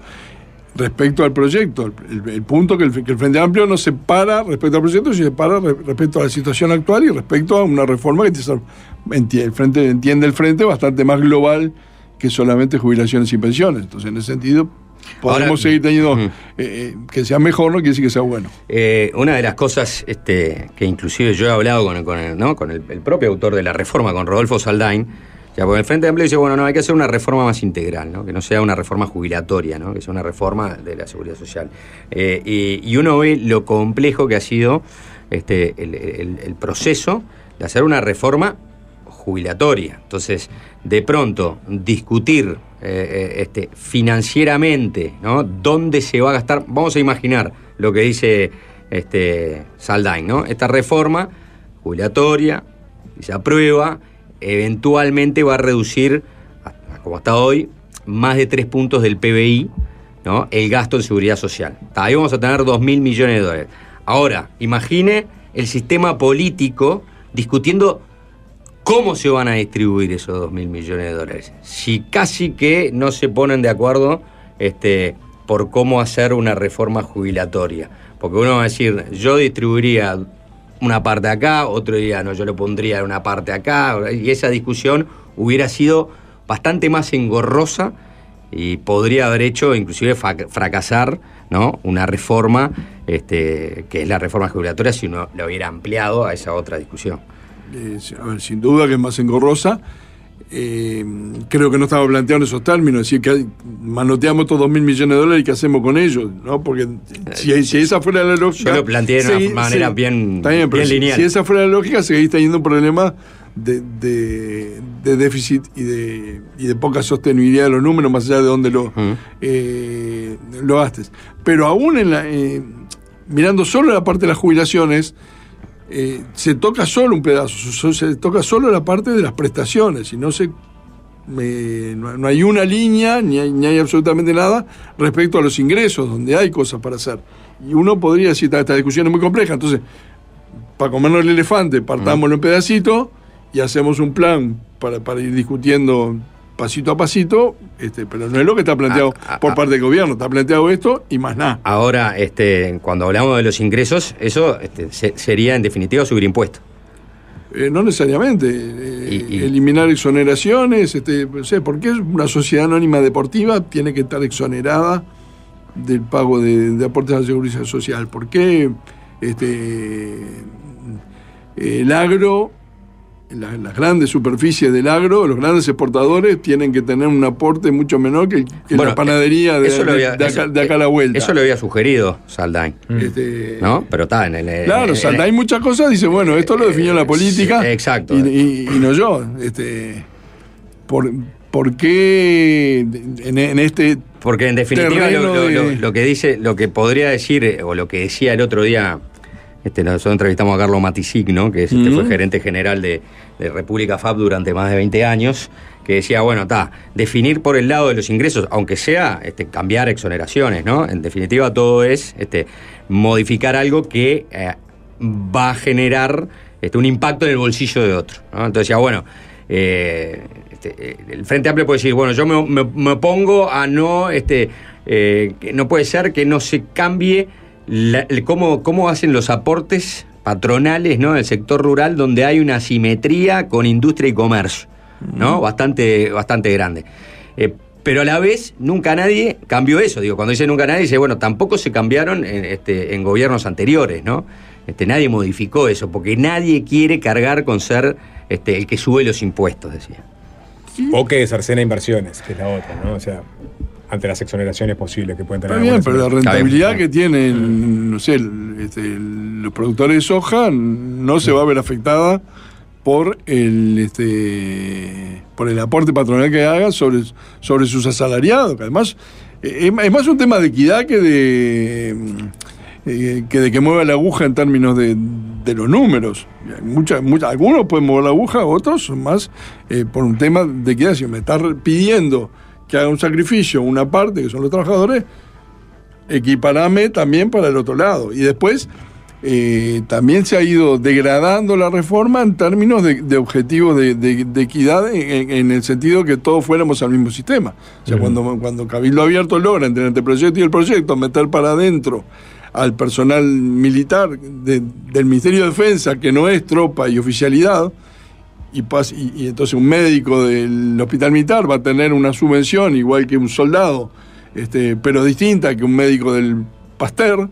Este, esas cosas también van este, de alguna manera dinamitando los objetivos del proyecto. Entonces, lo que el Frente Amplio en un principio estaba preocupado, que era la Pero la, la- sostenibilidad. la convergencia hacia, hacia una, digamos, a un, hacia un lugar común es, es algo en la que todos estaban de acuerdo, ¿no? Yo creo Las que formas en que, se llegan. Yo creo que es un lineamiento es el correcto. espíritu que tiene la es reforma. un lineamiento correcto. Lo que pasa que después va a empezar a ver que hay retrocesos en eso. El aguinaldo, restituirle el aguinaldo a las pensionistas de la caja militar. ¿Por qué a la caja militar y no a las otras cajas? Son cosas que solo se explican por la presión. Puede ser que hubo muy- muchas atenciones corporativas por parte del gobierno, sobre todo a, No. a- a la corporación militar. a Cabildo Abierto, Mm. básicamente, que es quien, quien expresa eso. Cabildo Abierto te habla de, del mundo y sus alrededores, pero después te negocia beneficio para, la, para los militares. Ahí está. Eh, ahí hay, una, hay un, un punto en donde tú has hecho mucho énfasis, eh, que le- eh, mucho se ha discutido sobre el impacto de tomar 15 años en lugar de 25 para el cálculo de jubilaciones. Sin embargo, nada se ha dicho sobre duplicar la bonificación especial, que era lo que mencionabas, para funcionarios militares, lo que implicará que se retiren antes y con jubilaciones hasta 17% mayores. Eh, luego un hilo en Twitter en que tuvo buena repercusión cuestionando ese punto, salió, por ejemplo, a responder el subsecretario de Defensa, Rivera Elgue, uno de los asesores de Cabildo en este tema, para aclarar que la bonificación, establecida en el artículo 328 de la reforma, está destinada para personal subalterno combatiente, ¿no? Tiene que ser para combatientes, no para oficiales ni para coroneles. Eso es así. Tiene Eso- razón eso- Rivera correcto. que Eso me correcto. enmendó la plana bien. Bien, y, y- y- y- lo, y, y lo otro, este, que, yo consultaba también a Saldain, es, dice, en realidad esto todavía no está definido, ¿no? O sea, eh, va a haber un informe de una comisión que está inserta dentro de la agencia que se va a crear, ese informe eh, expedirá, ¿no? Este, cuál debería ser la bonificación, no es vinculante y tiene el Ejecutivo después la facultad de atender el informe o desatenderlo y a través de una resolución dejar este, explícito cuál va a ser este, en tal caso la bonificación. Es algo que queda hacia el futuro, ¿no? Formalmente es así, pero ¿cuál es la historia de este punto? No estaba, en el anteproyecto no estaba, en el proyecto de ley que vino del Ejecutivo no estaba. Lo mete Cabildo Abierto en la, en la propia sesión del Senado del 28 de diciembre, sin pasar en comisión y sin que nadie hiciera la cuenta de cuánto implicaba esto. Y lo pone como una facultad. O sea, Como una facultad. ho- hoy lo- le- los policías tienen un- los policías que están en el combate del delito en la calle, no tienen un 40%, o sea, trabajan 10 años, se le cuentan 14. A los militares se le, cuen- se le cuentan 12, o sea, un 20%, y, y lo que plantea ahí Cabildo Abierto es decir, Se le duplica. es decir, facultemos al Ejecutivo a que pueda llevarlo al doble. ¿El subalterno combatiente qué, es- qué vendría a ser para, para el para Soldados, soldados eh, Mm. sí. que claramente igual no están no, digo, eh, no, son- no es que estén en combate sino simplemente se los llama así digo Sí. para la equiparación con los policías no que eventualmente están en la calle Se lo llama así porque. Era parte del este, argumento que usaba. Porque parte de, de la, claro. estru- de Sí. la estructura militar y de, y de la- y de su lógica. Entonces. Introdujo la facultad exacto, pero, en el Senado. Pero después, cuando le manda la carta Arbeleche Los ante el siete turismo, puntos. Los siete puntos le dice que no sea facultad, Claro. que sea obligatorio Pero tomarlo. ese gobierno no se la lleva. Está bien, el gobierno se la lleva, pero la presión viene para Sí, ese sí, lado. sí, sí, sí. Y entonces, nosotros decimos, ¿cuánto cuesta esto? Y no tenemos la- menor idea. pero eso quedó trancado ahí no quedó en Bueno, que fue facultativo porque el Está ejecutivo bien, que, pero, pero, pero en tanto se mantenga la facultad. o tenemos que esperar que, que Cabildo Abierto en el Senado cuando vuelva el proyecto vuelva a presionar este para que No, sea- no, porque no se puede cambiar. O sea, lo, lo que, lo que Lo que salga de el- diputados, ya se vota. el Senado dice sí o no, pero no puede modificarlo. Y si el Senado dice no, va a la Asamblea General. entonces le puso una lápida se le puso una lápida esto sigue siendo facultativo el ejecutivo Sigue siendo facultativo, pero mm, no hay que ser este, una eminencia para suponer que Cabildo Abierto va a seguir presionando para que el Ejecutivo use esa facultad. Ajá. Bien. Sí, sí, sí, sí, claro. Hay que ver después lo que Porque en el fondo decís que, no, que no, no- no correspondería que los subalternos combatientes estén equiparados a las bonificaciones que tienen los policías. Es el, digamos, el, el- el- el ori- el origen de la- del reclamo en todo caso o, por sería lo menos, ese. o por lo menos. Que es para el pero- trabajo de riesgo, de riesgo, yo qué sé, porque no son los policías, pero también hay otros colectivos que también No hay- no tienen hay- esas bonificaciones. Claro, no hay duda que un policía que está combatiendo el delito en la calle tiene más riesgos que un soldado que está este Lo que pasa es que. Salvo que esté en goma, claro, muchos soldados sí. después este, hacen ¿no? Este, las misiones de paz y son parte de, Sí, de pero su hace vida. una- un- unos ¿no? añitos. No, está bien. Do- dos- Pero- dos añitos, pero yo que- qué sé, pero no, pero- pero- Eso- pero eso- vos me lo el, vas a riesgo, el es igual. Está bien, pero ¿No? vos no me lo vas a aplicar esos dos añitos, me lo vas a aplicar a toda la, a general. toda la historia crítica- laboral que la- tuvo. Sí, la crítica en- de innovación es justamente eso. No puedes, no puedes equipararlos en todo caso. Exacto. Ahora, pero yo ahí voy por, por, el- por otro lado, ¿no? Siempre se habla justamente que este, los soldados son de los ingresos más bajos, ¿no? Del escalafón administrativo de- del- de- del Estado. Eh, entonces, en definitiva, este tipo de bonificaciones para un personal que se puede entender de riesgo, eh, termina siendo una mejora en su jubilación. Sí, termina siendo, ¿No? terminaría siendo. Sí. ¿Y? ¿Y eso no, no lo ves bueno? A ver, mejorar las jubilaciones eh, siempre es bueno. Lo que pasa es que si, si el salario es bajo, lo que hay que hacer es mejorar el salario, que es lo que hizo el Frente Amplio durante 15 años. No inventar mecanismos este, que, que estén asociados a, a la jubilación. Puede ser que se bastardea la bonificación con el- su espíritu que es con, con trabajos. La bonificación y muchas otras cosas, digamos, ¿no? O sea, se, se- se le otorgan un conjunto de, de beneficios por los costados para resolver un tema que es salarial. Entonces, si tenemos un nuevo salario y todos lo reconocemos, lo que hay que hacer es mejorar los salarios y no este, inventar eh, eh, este, planes, planes B para con, con la, con la ilusión, porque tampoco sé si esto es así. Si, o sea, si, si realmente un solda- un, alguien entra a hacer la carrera militar ya pensando a los 20 años que lo que pasa es que me voy a jubilar más joven y voy a poder tener este eh, una bonificación porque fui militar. El otro punto que, se le negoció a Cabildo fue el desglose de tratar este, aparte la posibilidad de que se amplíen las, inversiones de las AFAPs eh, en el exterior. En ese punto quedó, este, en realidad en el Senado lo votaron todos, eh, porque lo votó, también el, el Frente Amplio. Ahora este, Cabildo es el único que queda como eh, afuera de- del resto del sistema político en representación parlamentaria con este punto, porque el Frente Amplio, por ejemplo, lo apoyó. A ver, eh, es un punto de alguna manera encapsulado que uno puede razonablemente, o sea, no, no es el tipo de cosa que vos la movés y, y- y se te cae toda la estructura, podemos. Y el Frente Amplio, de hecho, ha, eh, avanzado en inversiones, en permitir inversiones en la SAFAP en el exterior, claro. alrededor de un 15%. Y este, En, en bonos de estados soberanos de, de- con buena calificación Claro. de riesgo. En Alemania, en, Mm. en, este, en los organismos multilaterales con buena calificación, en ese tipo de cosas. O sea, no es un tema de, de principios.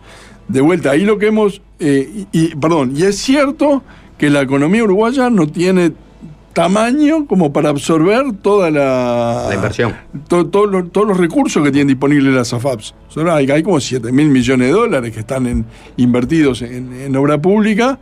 Sí, pero hay, Pero- hay li- de libre disponibilidad hay más de 3.500 millones de dólares. pero, pero- pero no, no- o sea, no es capaz y, y es, es- bastante demagógico el, el argumento este de, de Manini, sino que tiene que quedar en el país porque las, las- las, este, los emprendimientos en el país también tienen riesgos. Ajá. no es cierto que si yo se lo doy a las pymes, eh, eh, No es eso, un- eso es gana- es un voluntarismo nacionalista, algo así. Sí, yo Pero- creo que pero, tiene, Olmos, tiene- pero- tiene- tiene bastante más probabilidad de cobrar el gobierno, ¿no? Si le presta al gobierno de Alemania, una FAP, si le presta al gobierno de Alemania, que si le presta al Tato para hacer un, un emprendimiento gastronómico. Sí, pero en es más probable de- que yo me funda que se funda el gobierno de Alemania. Y lo que decían que era inviable, ¿no? Porque hay toda una serie de requisitos para que la FAP presten la plata que no le puede prestar. no puede ser empresa, tenés que tener que, claro, tenés que cambiar. Pero es lo que dice. Manini, si no tenemos que promover la- la- la- Pero las no puede- pymes, tiene que por ser- no puede ser, tienes un fondo de inversión. Claro. Pero Olmos, pero eh, para la rendición de cuentas, la desglosamos y le echamos a la rendición de cuentas. Y, y ahí Manini seguramente va a tener la misma postura, ¿no? Nosotros Sí. esto no lo votamos. Y ahí el Frente Amplio le va a dar los votos a- al gobierno. Ahí el Frente Amplio lo que ha hecho es preguntar, porque de vuelta es otra de las áreas en donde no tenemos. Porque eh, vos vas en, en, en la SAFAP vas acumulando guita, y Mm. según la edad que tengas, eso se, se separa en distintos fondos que tienen distintos niveles de riesgo. Entonces, cuanto más joven soy, más, Más riesgo, más riesgo más puedo tomar, porque, porque si me va mal, después tengo muchos años para. Es la eh, innovación de esta para- reforma. Para arreglarlo. Puso, puso un fondo más para los primeros años. Claro, puso, pero ya existían varios fondos, Sí. puso uno más, o pondría uno más. Y en los últimos años soy más conservador, porque si me va mal no tengo capacidad este, Mm. de, de- de arreglar la macana. Entonces, el Frente Amplio que ha preguntado, está bien, puede ser, pero dame da- más datos de en, en- en qué, en qué franjas etarias estás pensando, qué tipo de instrumento, y esa es Pero acá puede tener una que- injerencia que real. no- que no ha venido. El Frente puede tener una injerencia real en la reforma de la seguridad social, en este capítulo en particular, porque si se desglosa, se le lleva la relación de cuentas y Cabildo abierto, uno espera que siga con su postura, ahí el Frente pero eventualmente puede negociar con el gobierno el, el mejor, digamos, la mejor forma de votar este capítulo de la SAFAP, ¿no? Y, y- y que salga, y bueno, y Cabildo abierto siendo con su postura. Se puede dar ese escenario. Podría ser, digo, el Frente Amplio en la rendición de cuentas y en el presupuesto ha, este, ha negociado muchas cosas y ha propuesto cambios y ha propuesto cosas para mejorar el- lo que viene del Ejecutivo. No es una. en ningún caso dijimos votamos no al, al barrer a todo. Siempre hemos tomado la definición que nos parecía mejor en, en cada uno de, los- de los temas. Bien, eh, ¿te parece hacer una tanda y este, después nos metemos un poco con la interna del Frente Amplio? ¿Cómo no? O sea, internas en términos electorales, ¿no? Lo que se viene para este, el Frente Amplio en términos electorales. Estamos hablando con el diputado este, de convocatoria serenista, Gustavo Olmos.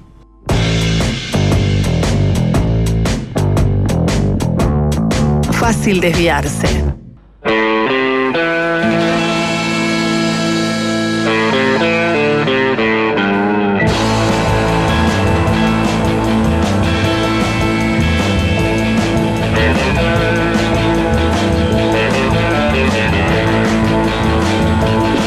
Seguimos conversando con el diputado del Frente Amplio, Gustavo Olmos. Jorge Valmeli dejó planteada una pregunta antes de arrancar la entrevista. Y antes de meternos a- en la interna del Frente, se la vamos a trasladar a Olmos. Que es la siguiente. Porque Jorge le tiró a la audiencia, ¿no? Que describa en una palabra el estado del Partido Colorado, el estado actual del Partido Colorado. Se la trasladamos a Olmos también. Acorralado. Bien, sé que la había pensado, venía escuchando, ¿no? Acorralado. Y, y con chance de escapar. Bueno, siempre tienen chance de escapar, ¿no? Ujú. Tienen 150, 180 años de historia. Habrán escapado, si habrán escapado de cosas, eh, sí, chance de escapar siempre tienen y chance de, de- de generar alguna jugada este, que los deje mejor, mejor posicionados, siempre, siempre, siempre tienen. Creatividad, a algunos dirigentes colorados no les falta para eso, pero están en serios problemas hoy. Está bien. Bueno, ahora si nos metemos en, la interna convocatoria sereñista progresista, este es un espacio que eventualmente puede definir un, un candidato propio, ¿no? Y esa es la discusión y el debate y las especulaciones que han, que han digamos, tomado, acaparado una parte de la discusión de la interna del Frente Amplio, porque las otras están medias cantadas, ¿no? O, o no, quizás no. Andrés Lima, por ejemplo, ahora estuvo con Cose, este, creo que Maldonado, o sea, ya se- Andrés Lima podría ser candidato, pero lo- se lo ve con Cose. Sin embargo, Mario Vergara, que podría ser este, uno de los candidatos del frente, aún no ha este, tomado la decisión. Su sector no ha tomado la decisión, digamos, el, el- el- digamos este paraguas grande que, que conforma. Y de hecho se aplazó la, la, la decisión de una posible candidatura para cuándo, no sabemos todavía cuándo va a haber un No, no congreso. sabemos todavía. Ni siquiera sabemos eso. Entonces, ¿cuál es el estado de situación de la candidatura de Mario Vergara en este momento? Cuando hay todavía negociaciones o, el bene- o, o que- o tener el visto bueno, por ejemplo, de una figura tan trascendental como Danilo Astori. Que ahora le vamos a leer algunas declaraciones que hizo en las últimas semanas. A ver, para, para mí no es. eh, el tema no es la candidatura, sino que el tema es cómo el convocatoria contribuye mejor al, al Frente Amplio y al triunfo del Frente Amplio. Este sector tiene una. ha, tenido una indudable influencia en, lo que ha sido los equipos económicos en, lo- en los gobiernos Frente Amplio, ha dado garantías este, de estabilidad y, de- y- y ha permitido crecimiento del salario, crecimiento del producto, eh, llevado adelante reformas importantes. Entonces, para mí ese es, ese es el punto. Si eso se expresa mejor, eh, si ese aporte, digamos, ¿no? del sector se expresa mejor a través de una precandidatura o no. Yo creo que sí, yo creo que eh, una precandidatura te permite eh, claramente diferenciar los grandes sectores del frente. Y, así como lo creo para la convocatoria, me parece que, por ejemplo, la, conformación de un agrupamiento con el Partido Socialista, el Partido por la Victoria del Pueblo y otros, también es una buena noticia para el frente, porque es este porque es un poco un poco este, ingobernable y, y- con muy poca justificación la- la- las decenas de grupos que hay en, el frente, porque no hay decenas de formas de ver la realidad ni decenas de, de encares. Entonces, en ese sentido, yo creo que una candidatura es el- mejor aporte que podemos hacer en esta etapa para ayudar a que el frente gane, para ayudar a que el frente tenga equilibrio interno, para ayudar a que eh, determinados sectores que votaron al Frente Amplio y después dejaron de hacerlo vuelvan a, confiar en el Frente y en esa discusión eh, estamos. No es este no es la candidatura en términos de, de- de- de proyección personal del, del posible candidato, que sin duda, si, si, si hubiera, si lo hubiera, todo el mundo coincide que sería Mario Vergara, sino es de qué forma mm, eh, contribuimos mejor para que el Frente Amplio gane, para que el Frente Amplio tenga un programa y una propuesta mm, distinta de, la que, de lo que hizo en los 15 años anteriores, porque el mundo ha cambiado y cómo contribuimos a que, a, que el gobierno después sea lo más exitoso posible. Tener, tener en el abanico de, de- opciones de las candidaturas del frente a alguien que represente más ese perfil que en algún momento representó Danilo Astori, por ejemplo, eventualmente Liber Sereni, me imagino, David Martínez quizás también, ¿por qué no? Eh, aunque venía de otro, de otro sector. Pero tenemos un actor fundamental que es Danilo Astori, que, que integra, es el, digamos, el referente de Asamblea Uruguay y que forma parte de convocatoria este, sereñista y que dijo, por ejemplo, en varios medios, ¿no? Pero leer, leer alguno, ¿no? Naturalmente todos los compañeros tienen derecho a aspirar que, a que la suya sea una de las precandidaturas y que tienen todo el derecho a recorrer el país, proponer su visión del país, ganar adeptos, ganar respaldo para su eventual precandidatura. Esto se lo dijo la diaria, ¿no? Y ratificó la necesidad de ir con calma, oyendo a todo el mundo. Lo fundamental no es que convocatoria tenga un candidato, lo fundamental es que gane el FA. Y agregó que por ahora no hay constancia de tener un precandidato, que tener un precandidato sea el camino indicado. Lo que no nos puede pasar es que convirtamos a convocatoria en un objetivo en sí mismo y nos olvidemos de lo más importante. Lo más importante es el triunfo del Frente Amplio. Me imagino que Olmos comparten parte de la story, pero la otra parte, la de, de no hay constancia de, de que tener un precandidato sea el camino indicado, claramente no comparte. A ver, estas cosas eh, nu- nunca. eh, eh, nunca tenés pruebas científicas de, de si un camino u otro es el, el más adecuado. En definitiva, acá hay intuición política, puede haber alguna eh, medición que en algún momento te ayude a, a tomar una decisión, pero no este, ni- ninguna opción asegura resultados y podemos estar rato dando ejemplos de, de este, en, en ese sentido. Yo creo que el núcleo de lo que dice Danilo, yo lo comparto absolutamente. El, punto es cómo eh, contribuimos mejor a que el frente gane y en ese sentido, eh, lo que está diciendo Danilo de alguna manera es, bueno, no apuremos esta definición y otro decimos, nos parece que eh, es mejor tomarla este, en, un corto plazo para poder hacer campaña, porque entre otras cosas, yo creo que el propio Danilo, Tabaré Vázquez, en su momento Mujica, eh, tenían otro tiempo, eh, otro margen para tomar, la defini- para tomar definiciones de si iban o no iban, porque estaban instalados, porque todo el mundo lo conocía y, y era decir voy y, y, este y, y, este Iban. y claro, y, Pero. Vergara fue, E fue precandidato en la pasada, o sea. Yo Vergara, incluso Orchi y Carolina, necesitan otros tiempos, porque si bien están instalados, si bien tienen presencia, están eh, todos, eh, unos escalones más abajo de estos otros tres eh, que- yo mencionaba. Entonces, en ese, en ese sentido, creo que, que sería razonable tomar una definición en, en breve. En, en breve, en, en un corto plazo. Mm.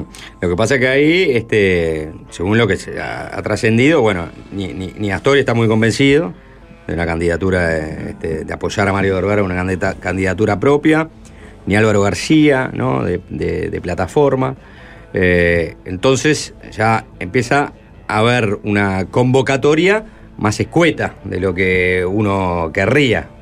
Eh, y eso condiciona la definición de la candidatura propia este, mucho, ¿no? No tener apoyo de. Entiendo que Álvaro este, García no tiene un sector este, como, es, como si es Asamblea Uruguay, ¿no? Que, que- pero en definitiva son varios referentes que no están convencidos de la candidatura propia, ¿no? O de la candidatura de Mario Vergara en, algún caso. Pero yo creo que no que, esto no pone en cuestión la convocatoria. O sea, que, todos tenemos un compromiso de que convocatoria es una necesidad, que convocatoria expres- expresó en, en los dos meses de campaña que tuvo ante las internas, este, que hay un espacio en el Frente Amplio de, de votantes, Frente Amplistas, eh, que, que ven en eso una, una apuesta que les parece razonable y no está planteado este, una, un conflicto a, pa- a partir de esto. ¿no? O sea, convocatoria tendrá un candidato o no lo tendrá y será una decisión que tomemos todos en convocatoria. No está planteado, eh, creo que está fuera de, de las opciones eh, razonables. ¿Pero existe, que- ¿existe que exista- convocatoria sin candidato? Bueno, existe. Yo, ¿O existen sectores? El sector Fuerza Renovadora, el sector Asamblea Uruguay, porque después, Bueno, sin un candidato, ¿qué sentido tiene eh, el, el espacio más amplio? con y sin candidato los sectores existen. Yo creo que hay un proceso que, que es todavía incipiente de tratar de simplificar eh, ese mapa. Pero, me- pero creo que tomar la definición de si, de si tenemos ca- precandidatura propia o no tenemos nos permite elaborar una estrategia, que en un caso será para potenciar a- al compañero que definimos como precandidato y en otro caso será Apoyar a para, potenciar el sector y, este, y en algún momento tomar una definición de a qué compañero o compañera apoyamos. A Orsi. En algún momento tomar una decisión de a qué compañero o compañera apoyamos. Eh, bueno, bueno, ya se adelantaron, que se hay tanta premura en salir y apoyar, porque justamente ah, se necesita tiempo para instalar, eventualmente van a tener que decantarse rápidamente por un candidato, ¿no? No necesariamente, porque vos en realidad tenés menos urgencia. eh, o sea, si, si- si- Mm. si yo defino que quiero tener un candidato, tengo de alguna manera cierta presión porque tengo que hacer una salir. Si no lo defino que, que voy a tener un candidato propio, tengo otro margen, porque en realidad voy a terminar votando esto eh, el año que viene, a mitad del año que viene, dentro de un año, y- dentro de 15 meses, 14 meses. Este, Capaz que terminen y- con Richard Reed. y en el, y en el propio Congreso del Frente, lo, lo que- tampoco lo que, lo, que, lo que se hace es habilitar candidaturas, no expresar Sí, sí. ese apoyo en la candidatura A o la, o la candidatura B. Bien. Bien. No está en riesgo la, la, la historia y vergarismo entonces. Yo creo que no, y que sería este eh, una muestra de incapacidad por parte nuestra que estuviera en riesgo por, por esto. Yo creo que el objetivo de, de- de- de- de consolidar convocatoria es un objetivo compartido por todos y somos muy cuidadosos en, en preservar el clima interno que nos permita avanzar. ¿Y hay chance de que, que en este escenario de polarización, de radicalización discursiva, el espacio que en su momento generó el Frente Liber Sereñi, ahora convocatoria, se vaya reduciendo? O sea, ¿ustedes creen que esa expresión política puede llegar a, a- a reducirse en tiempos tan dicotómicos? ¿O no? Eh, Y sin una figura como Darío Astori, que quizás también eh, con- con- convocaba mucho, ¿no? Mm, En principio, que, a ver, si- siempre los, los sectores políticos este, se, se pueden reducir y, este, y, y milagros como el del MPP de estar se- varias, eh, varias elecciones seguidas siendo el, el sector más votado son, son raros en la política uruguaya, en el Frente. Amplio y en, y en cualquier otro eh, sector, pero me parece que las elecciones eh, internas, cuando, cuando fue ele- electo eh, Fernando Pereira, fueron una, una demostración de que ese sector tiene un- una convocatoria, valga la redundancia, ¿no? que, genera una expectativa y genera una adhesión de un importante eh, número de, de frente amplistas y, seguramente también de, de ciudadanos, porque eh, sin ser un sector que tenga los mayores niveles de inserción a nivel de la estructura del Frente Amplio, eh, no estuvo demasiado lejos de, de los dos sectores que, que fueron mayoritarios, del MPP y, y este, y la 1001. Bien. Eh, una más eh, sobre la de Liabas, ¿no? Una de coyuntura. ¿no? Sí. La- sobre la ocupación, el ascensor, eh, la rampa de acceso. Estuvo, hablando de Pereira, ¿no? Estuvo Fernando Pereira, estuvo Sebastián Sabini también, ahí en la, en la desocupación. ¿Era un momento de mostrarse políticamente, o sea, de estar ahí, o había que dejar, digamos, a, a los estudiantes, a los gremios, en todo caso, enfrentando a las autoridades y el frente, digamos, este, no hacer muchas olas al respecto? Pero el Frente no hizo muchas horas. En general, todos los, las compañeras, los compañeros que fueron, varios- parlamentarios estuvieron allí. Este, lo, que, lo que hacían y lo mismo hicieron en- y hicimos en las desocupaciones que hubo se estaba discutiendo la, la rendición de cuentas, es simplemente estar ahí este, de alguna manera contemplando lo que pasa, pero sin incidir y sin, eh, sin tomar eh, sin convertir al, al movimiento estudiantil en, en brazo político de objetivos eh, del Frente Amplio. Yo creo que eso no corresponde, que este Es estar ahí como monitores, digamos, que como- tiene un alguien de, de 16 años que tiene un nivel de, de inteligencia y de sensatez eh, y, de, y de- y de- madurez en su razonamiento y, este, y de velocidad para la respuesta, que es una buena noticia para el movimiento estudiantil. Y de hecho, el, no hay el, este, el FAPIT o el FAFEU son mitos porque no. Este, obviamente hay, Bueno, no, hay no son, hay- no, hay hay afinidad, afinidad, pero hay, digamos, tra- hay afinidades históricas sin duda marcadísimas, ¿no? pero no hay una este, una linealidad este, o una eh, una injerencia directa de uno sobre otro. Pero con más, con, con más razón aún, porque ¿por qué si, si hay gente lo suficientemente capaz intelectualmente de negociar directamente con las autoridades? ¿Cuál es el objetivo de, de que esté el presidente del Frente Amplio o un legislador del Frente? ¿Como monitores? ¿Como para ver que no se desborde? Lo mismo pasa cuando, cuando con el conflicto de Acodique y este, hay un interés en, en interiorizarse de la situación y una y de alguna manera este, eh, un- un dar garantía de que todo o contribuir a que todo transcurra en los, en los mejores términos. ¿Y le parece que el sumario de un director este, recuerda a la dictadura, como muchos este, pusieron? Porque ahí enseguida, en realidad, eh, todo este episodio este, enseguida fue respondido, ¿no? Eh, entre otras cosas, por, por legisladores oficialistas de, primero, sumarios en la administración pública, hay en todos los gobiernos. Después se puede ver si es, este, ver la decisión de si este, era para sumariar o no. Y se puede discutir eso. Pues sumario dentro del gobierno. Y hacer referencia a la dictadura por un conflicto como este, muchos recordaron el episodio del desalojo del Codicen, ¿no? Cuando la- se decretó la esencialidad en la educación pública, entró la fuerza de choque a sacar a todos a, a palazos de ahí. Entonces este fue como una suerte de boomerang también hacer una asociación de esto con la dictadura para muchos legisladores del Frente Amplio. Creo que hay una contradicción grande que tiene el gobierno entre un, las autoridades de la enseñanza, entre un discurso de, darle más poder este a los centros de estudio, de, generar mayores niveles de autonomía y esta medida en la cual eh, de alguna manera el director de, la institución está intentando un camino de negociación y de arriba le viene una orden que el tipo no acata. Eh, recurrir a- como fundamento jurídico a una norma de la dictadura, reconozcamos que no es algo que Pero- genere el- el- el- la mayor simpatía. Yo escuché que, o sea, este, le- o sea, primero es se, se recurre a la normativa vigente, como está lleno de normativa, este, Está en- Está en resoluciones. discusión si está vigente o no vigente. O sea, Bueno, dice que no. Está, y yo vi que las autoridades de secu- de secundaria decían que sí, que estaba vigente, que División de Jurídica dice que está vigente, que es lo más, eh, o sea, eh, es relevante, porque no van a tomar una No, decisión de hacer un sumario fundamentando en una resolución que no está vigente.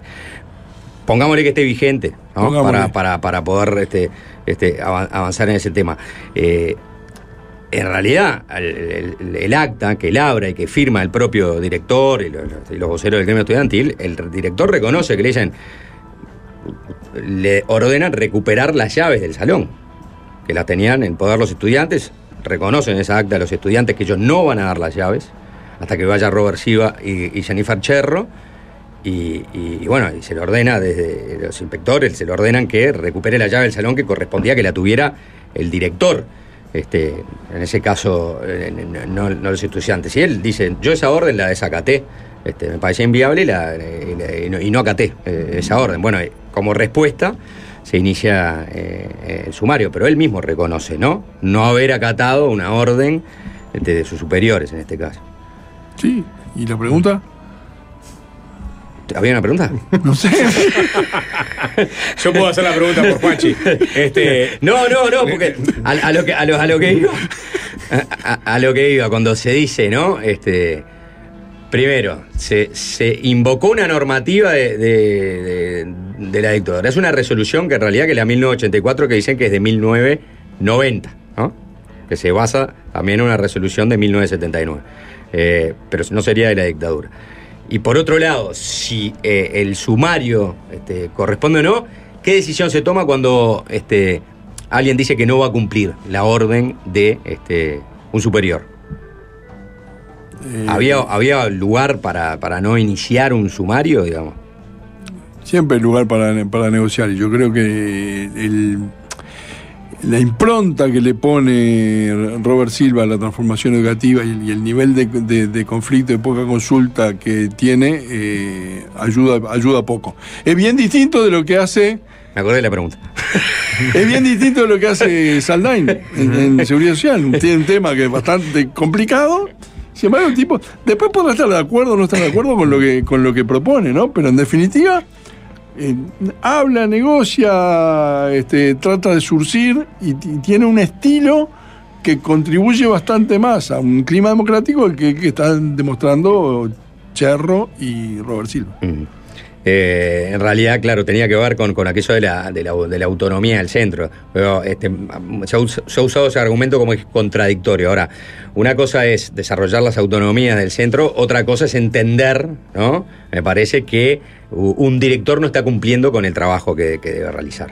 Que en este caso sería lo que se le encomendó, que recuperase la llave de un salón. Sí, está bien. Yo admito que hay un límite ahí que es, que es, este, que, que es complicado y donde seguramente las soluciones no sean eh, siempre, siempre las mismas o, no sean soluciones que estén eh, cantadas. Pero me parece que hay una que la actividad gremial es parte de la formación que tienen que tener los estudiantes y parte de la formación democrática que tienen que tener. Entonces, este, hacer cosas que eh, operen contra eso y que y además que después cuando empieza a aparecer que el edificio patrimonio y que en realidad na- no- no- cuando consultan los expertos dicen no, nosotros no sabíamos nada, de que no hay un plan de obra, parecería que este, se, se empieza a entreverar bastante más la baraja. Bien, eh, zona lúdica para Tato Olmos. Si no hay más remedio.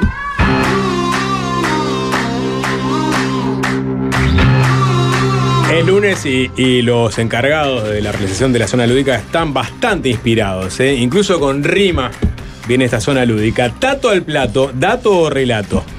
Es el título. Tato al plato, dato o relato. Ya más o menos se imagina por dónde viene, ¿no? En este clásico formato, el diputado tiene que ejercitar el olfato y no ser pacato. Le vamos a dar distintas opciones y este es el mandato. Nos tiene que contestar si estamos ante dato o relato. Si no me mato. Bien, Olmos, colaborando. Eh, arrancamos, ¿eh? Es una, una oración, dato o relato. El Partido Colorado es el socio fiel de la coalición.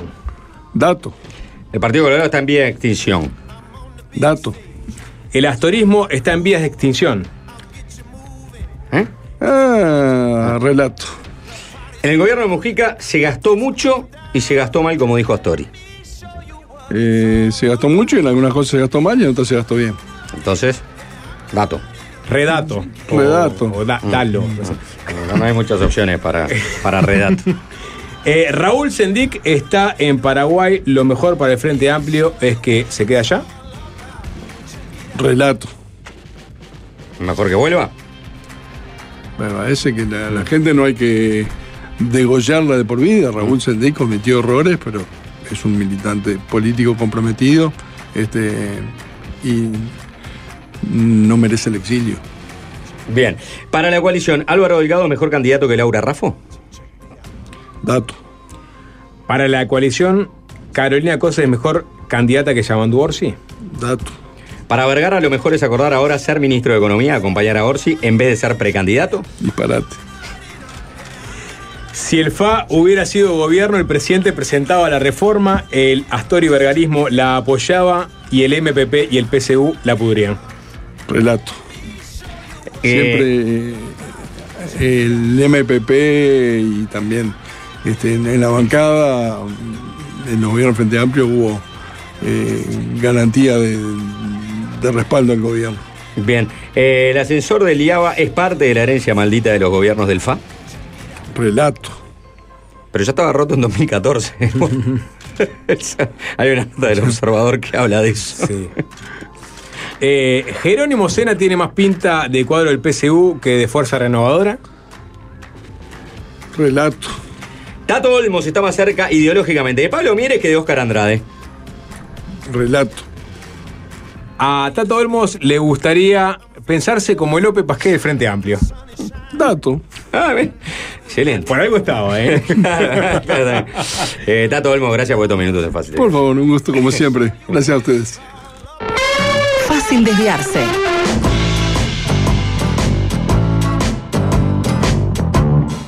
Y es fácil desviarse, es fácil desviarse. Ajá.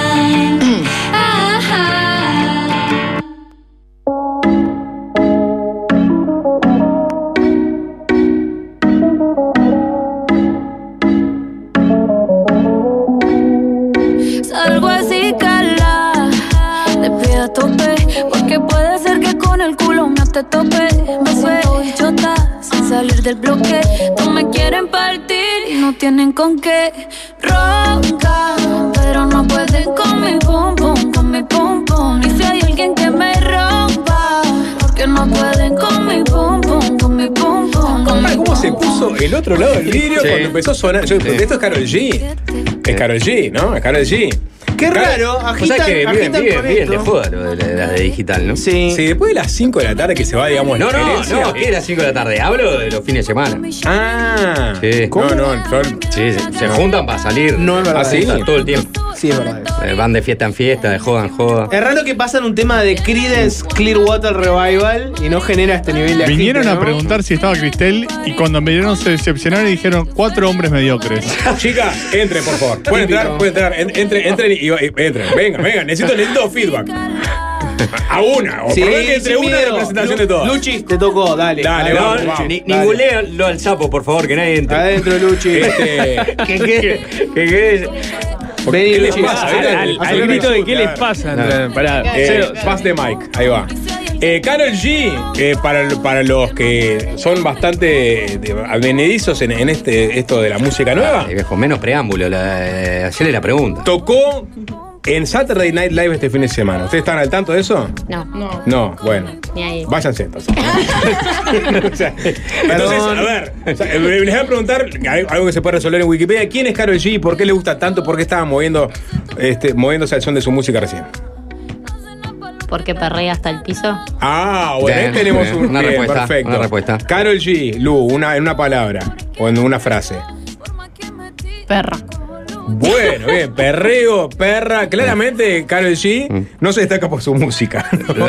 Se destaca por su, No, no, no, su sensualidad, claro. por su. Por eso es lo que decía, los únicos que le- le- les interesa es perrear los fines de semana. Vos, ahí tenés. Por eso escuchan la música Gracias. Karol G es colombiana, tiene un dato más. Por eso estuvo con este, en este, esta dupla con Shakira hace poco, que la presentó a la fama mundial. El fin de semana estuvo en Saturday Night Live. Karol G. Este, así como estuvo Bizarrap y Shakira hace un poco, lentamente el trap, la música de perreo latinoamericana, está conquistando, como lo hizo el Ricky Martin a fines de los 90, bueno, nuevamente estamos conquistando el mercado anglosajón. Y Están adentro- colgando de nuestras tetas, chicos. Ah, exactamente. Y en- adentro de ese caballo de Troya, ¿quién estaba? Una uruguaya. Que es la tapa de la revista Galería. De este fin de semana, de hecho, que es Patricia Ligia. Este, algunos, digamos, los más del palo del rock podrán recordar el proyecto Guanaco con Pepe Canedo, ¿no? Patricia y el Pepe. Eh, pero bueno, Carol G y, eh, la, la contactó, les voy, a, les voy a leer el fragmento de la entrevista que le hicieron en Galería. Porque estuvo eh, Patricia Ligia, vayan a Saturday Night Live, estuvo Uruguay, Patricia Ligia Uruguay. tocando se, el puede bajo. dar como, este, como un punto para Uruguay. ¿Hubo alguno uruguayo alguna vez presente en Saturday Night Live? Yo creo que no debe ser histórico. Para mí la primera vez que hay un uruguayo. ¿Drexler estuvo? No. No. No. Ah, No. Entonces, el primer uruguayo... Es la una, uruguaya- es una pregunta difícil igual, ¿no? ¿Por qué?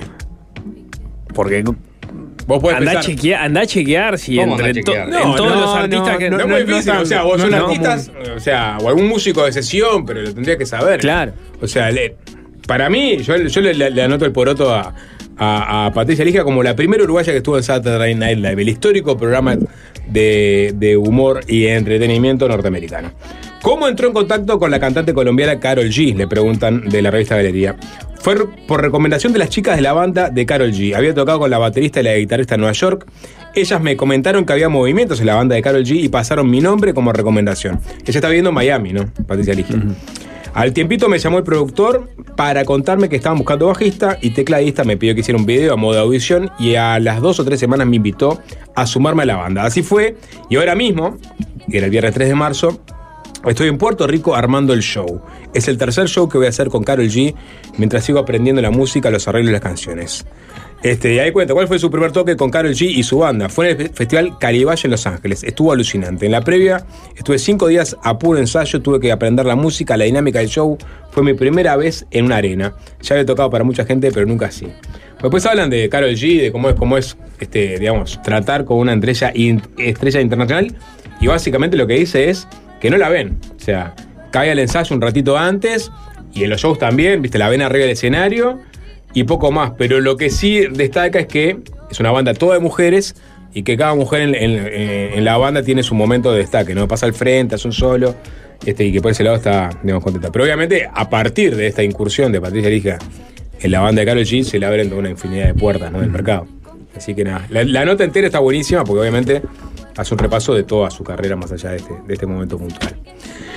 Eh, de tato a tato, para el, para el, para el remate. Hay novedades Ah, de otro bueno, tato sí, que sí, no sí, es si Tato quieren- Olmos. Si quieren, eh, ¿cuál es el otro Tato del Parlamento? Por lo pronto el que tenemos este, referenciado, Tato Viviano, diputado del Partido Nacional, del, del movimiento en realidad, o del sector por la patria que lidera Jorge Gandini y que salió a marcarle un punto a Laura Raffo que quizás es el primero que lo hace en estos términos, más allá de que el propio Jorge Gandini. Mm, Gandini se le ve. había marcado, pero no, no en, en- en los términos de pedirle que se aleje de eh, la dirección de la departamental del Partido Nacional en, en Montevideo. Eh, concretamente dijo que entiende que Rafo optó por desarrollar su actividad política ya con la impronta nacional y que eso va... eh, Lo que pasa es que fue lo que Rafa respondió el otro día ante una pregunta. Que está haciendo política nacional. Entonces ahí Claro, sí, dijo, sí, ah, ella, no, ella ya. está haciendo re- política nacional, eh, bien. Mm. eh, ella, ella ya reconoció que ese paso lo, lo Lo dio, dio. Lo dio. Entonces, en vista de esas, de esas declaraciones y la explicitación de ese objetivo, es que Viviano sale a marcarle que entonces debería dejar la, la dirección de la departamental de, de Montevideo. Porque es contradictorio con el lugar que, que ocupa ahí. Dijo, todos la elegimos porque entendíamos que estaba por encima de todos los sectores y porque entendíamos que teníamos que desarrollar un trabajo a largo plazo que implique un cambio de estrategia, un reposicionamiento del Partido Nacional para romper la hegemonía de la izquierda en Montevideo. Y dice que ahora ese proyecto quedó trunco porque las prioridades de Rafo son otras. Me parece que viene llegando el momento de que se produzcan relevos en las responsabilidades de la conducción partidaria de Montevideo. ¿Rafo abandonó el plan que tenía el partido para Montevideo? Yo creo que sí. Es claro que ese plan quedó trunco, se abortó, es hora de cambiar, dijo y añadió que el mencionado plan se paraba sobre la base de su presencia como candidata a las elecciones municipales en 2025, que está empezando el año, el año previo a que se instale la campaña definitivamente, tenemos que reafirmar la tarea en el departamento y requiere conducción. Reclamo que eh, volvamos a elegir las autoridades, dijo el eh, diputado, según este, recoge, estoy leyendo por lo pronto la nota de Telemundo. ¿Quién es el candidato a sustituirla? Bueno, eh, no lo tengo claro. ¿Cómo? Eh, Pero no, no tenés claro como la pregunta obvia de todo este tema. Pero chicos, por favor. ¿Quién eh. sería el. ¿Quién sería? Digamos, ¿El Diego que- Rodríguez? Es el que tenés sé que que- sé perfilar que hay- para candidato. Sé que, sé que hay, sé que hay un nombre que se ha manejado, por lo menos. Pero lo que pasa ahí no sé si es- fue con buena intención o con mala intención, ¿no? Porque Mm. a veces pones los nombres porque los quemás o porque los pones de otros sectores y no estaría dispuesto a apoyar este nombre, pero en realidad es para sacar una carrera más. Decilo, Nico, más decilo. arriba, ¿no? En su momento, o sea, eh, creo que fue el país que en su, en su momento manejó que se podía estar manejando el nombre de Lema, eh, pero, pero no como un eventual candidato, pero en la bar- barajando nombre, ¿no? Sí, sí. Digo, pues esa persona te- eventualmente tiene que ser eh, para perfilarlo como po- candidato potencial, ¿no? ¿O no? ¿O no necesariamente? ¿O? Ah, bueno, claro, para eh, si, si pensás de la base, claro, no, no, yo estaba pensando en, en el candidato, no, no, Mm. no pensando en la presidencia de la departamental. Bueno, Podés sí, poner a cualquiera, en Sí. definitiva. No, se sé, pero- ahí, ¿no? Pero ya que, ya que le, le diste tanta trascendencia a partir de la sucesión de Rafo y generaste un think tank y tantas otras cosas más, bueno, ya que desde ahí capaz que puedes proyectarte como, como candidato también, ¿no? Quizás sea más apetecible hoy día. ¿Eh? Es ¿Candidato qué? A intendente, Montevideo. ¿De la Junta Departamental? Sí, claro. De- desde la, No, de la, de departamental. de la departamental de. Montevideo. Departamental de Montevideo, Sí. exacto. Sí, sí, el tema es si lo encontrás y si lo encontrás rápidamente ese nombre. Recordemos todas las vueltas que se dieron para encontrar el nombre de Rafo, ¿no? Sí, es verdad. Y, pero de todas formas sí es importante hacerlo con tiempo porque no sabes qué lema vas a utilizar en el esquema de eh, coalición, ¿no? Recordemos que para la elección pasada se utilizó el nombre eh, o el lema Partido Independiente y por lo tanto había nombres que ya de por sí quedaban descartados porque no podían parecer con el Partido Independiente porque ya habían participado eh, como candidatos en las internas en sus respectivos partidos. Como candidatos, ya no, no, no candidatos, precandidatos a la presidencia, sino candidatos a las convenciones. Y, y entonces eso lo tenés que tener más o menos armado o pensado desde el principio. Con Ra- Laura Rafa no hubo problema porque no había comparecido en ninguna lista. Pero con otros nombres sí puede, puede pasar eso. Ahí está. Bueno, bien. eh, hoy tenemos, vamos a entregarle en hora 3 a 0. Hubo reclamos el, el viernes. Entonces, este, lentamente nos sigue despidiendo. Voy a, voy Lentamente, en, Le- en cinco minutos. Sí, le pasé una canción a Alvin Sí. igual, ¿no? Porque no va a pedir con, una, con música. ¿Viene con un contexto? ¿Esa canción es una canción de esos contextos largos de sapo? No, me encantaría, pero hoy no te voy a dar contexto. Simplemente cuando, te- cuando cerremos este. la presenta- lo que voy a hacer es limpiar el aire. Un poquito. ¿no? ¿Qué significa De- limpiar el tanta aire? modernidad, de tanto, 2000 Pa, de tanto ya veo que se 2026. viene, sí, eso se viene. Digo, porque la gente. que- la- King hoy fue- Crimson se viene. Ay, qué lindo, King Crimson. No, no, no, no va a ser King Crimson. Eh, Bauti Hill, re- el reemplazo de, de Rafo, es el otro nombre que estabas manejando, Nico. No, no, no, no, no, no, de Ah. hecho son de partidos distintos, ¿no? ¿Cuál va a ser el lugar de Ba- Bauti Hill en, en las próximas elecciones? va a ser un, digamos, un actor relevante. Lo que tiene que hacer ya es un debate con Jerónimo.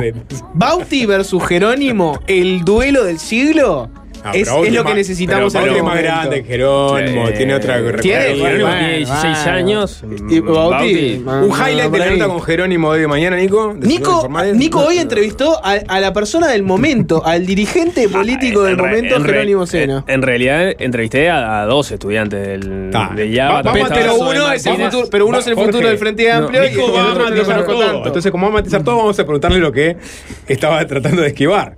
¿Cómo te fue en el debut futbolístico este fin de semana? ¿Querés hablar de la nota con Jerónimo o querés hablar Per- del perdi- debut? perdimos, pero. um, No sabemos Va- el equipo vamos. de Nico, pero sabemos que arrancó perdiendo. No nos dice, ¿te das cuenta que no nos dicen qué No. equipo juega? Es Ah, increíble. No importa, está, con- conservemos el misterio. Ya Después ganamos el descartamos, primer partido. ya descartamos la mitad de los equipos. Bueno, ahí está. Eso eh, va a ser un Bien. va- es- es- no vale soplar a los que conozcan a Nico y sepan dónde está jugando, no lo digan. Va a ser un trabajo que ¿Sabemos- vamos a a lo qué largo de los- divisional? A los compañeros de Nico que nos digan el nombre del equipo. No, 097 441 Hay que hacer un trabajo de investigación. No sabemos ni siquiera este, qué categoría. ¿Qué división? No, No, no, no, más vida 32. privada. ¿Más 32? Más No es, un, 32, no es un reality esto. No hablo de mi vida Pero lo podemos compartir en realidad. ¿Eh? No, pero no, no, no, no, no es. El contrato no Porque dice donde la eso. gente sepa que Nico está jugando a tal lado, los No. celulares están a, la- ¿no? a, a tiro de bolsillo, ¿no? Entonces, eh, mira quién está jugando ahí. Y nos llega un videito el lunes para ver los highlights. La. Es- eso en el caso de que entre. ¿Podemos decir si entraste o no este fin de semana o no? ¿Eh? ¿Jugaste? Sí. No, Buah. no hablo de mi vida privada. Y de haber hecho goles y todo, No, y de haber sido no. el, el- MVP del partido, y No, es tan no, no, humilde. Nada, nada, nada de eso, nada de Eh, eso. bueno, ya están llegando datos, ¿eh? Presiño. Nos te- Liga tenemos que ir. Universitaria. Nos tenemos que ir, bueno, nos tenemos que ir. Entregale, bueno, ¿quiénes, ganaron? En pre-senior hay seis divisionales. Ajá, uff. Pa. Va, va a ser un, un un trabajo- laburo complejo. Es un trabajo ¿eh? largo, vale. No, ¿eh? este, tenemos, te- tenemos, necesitamos un topo. Sí, claramente. Nico, ¿puede ser que este fin de semana visitaste una conocida tienda de ropa? No. Que recuerde, no. Mirá. Entonces se, se confundió esta persona. esta persona que dice que te vio en una conocida tienda de ropa. Que recuerde, no. El fin de anterior. Ah, Acaba de sí, mandar. sí, puede ser. Es- ahí sí. puede No, si vamos a. Claro, si vas, si vas a ver a Nico en todos lados, explicado dónde era, cuándo era. ¿Cuándo? Bueno, nos vamos, este, limpiando el aire. eh, este cantante murió en el 84. Así Pa, pa. que tengan. ¿Te das cuenta que no hay futuro así? Lula no? repite como loro, le dijo a Estados Unidos. Sí, sí, lo vi, lo vi, una durísima. Varias notas que le hicieron a, al ex embajador de Estados Unidos en Brasil, por ejemplo. Lo atendió con, ah, sí, no van a usar el dólar. ¿Qué moneda van a usar? ¿El real? para, para las BRICS. Como diciendo, ah, fantasmas, ¿qué se piensa? ¿Que se van a desacoplar de la principal potencia ustedes? Epa, Muertos. soberbio. Eh, Bueno, dale. Nos vamos, nos vamos. Eh, No Jackie Wilson. no hay futuro así, Un grosso de la música. Estás enterrando a la audiencia. Esto la gente para, para, digamos, mover sus oxidadas caderas, ¿no? Después de un fin de semana de letargo. Un poco de rock and roll de los 50. That is why I love you so, de Jackie Wilson. Chau, chau. Esta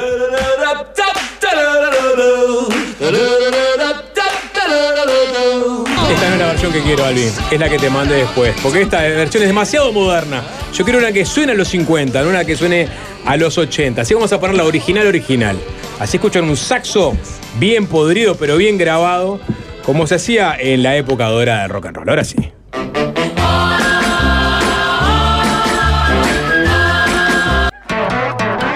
Fácil desviarse.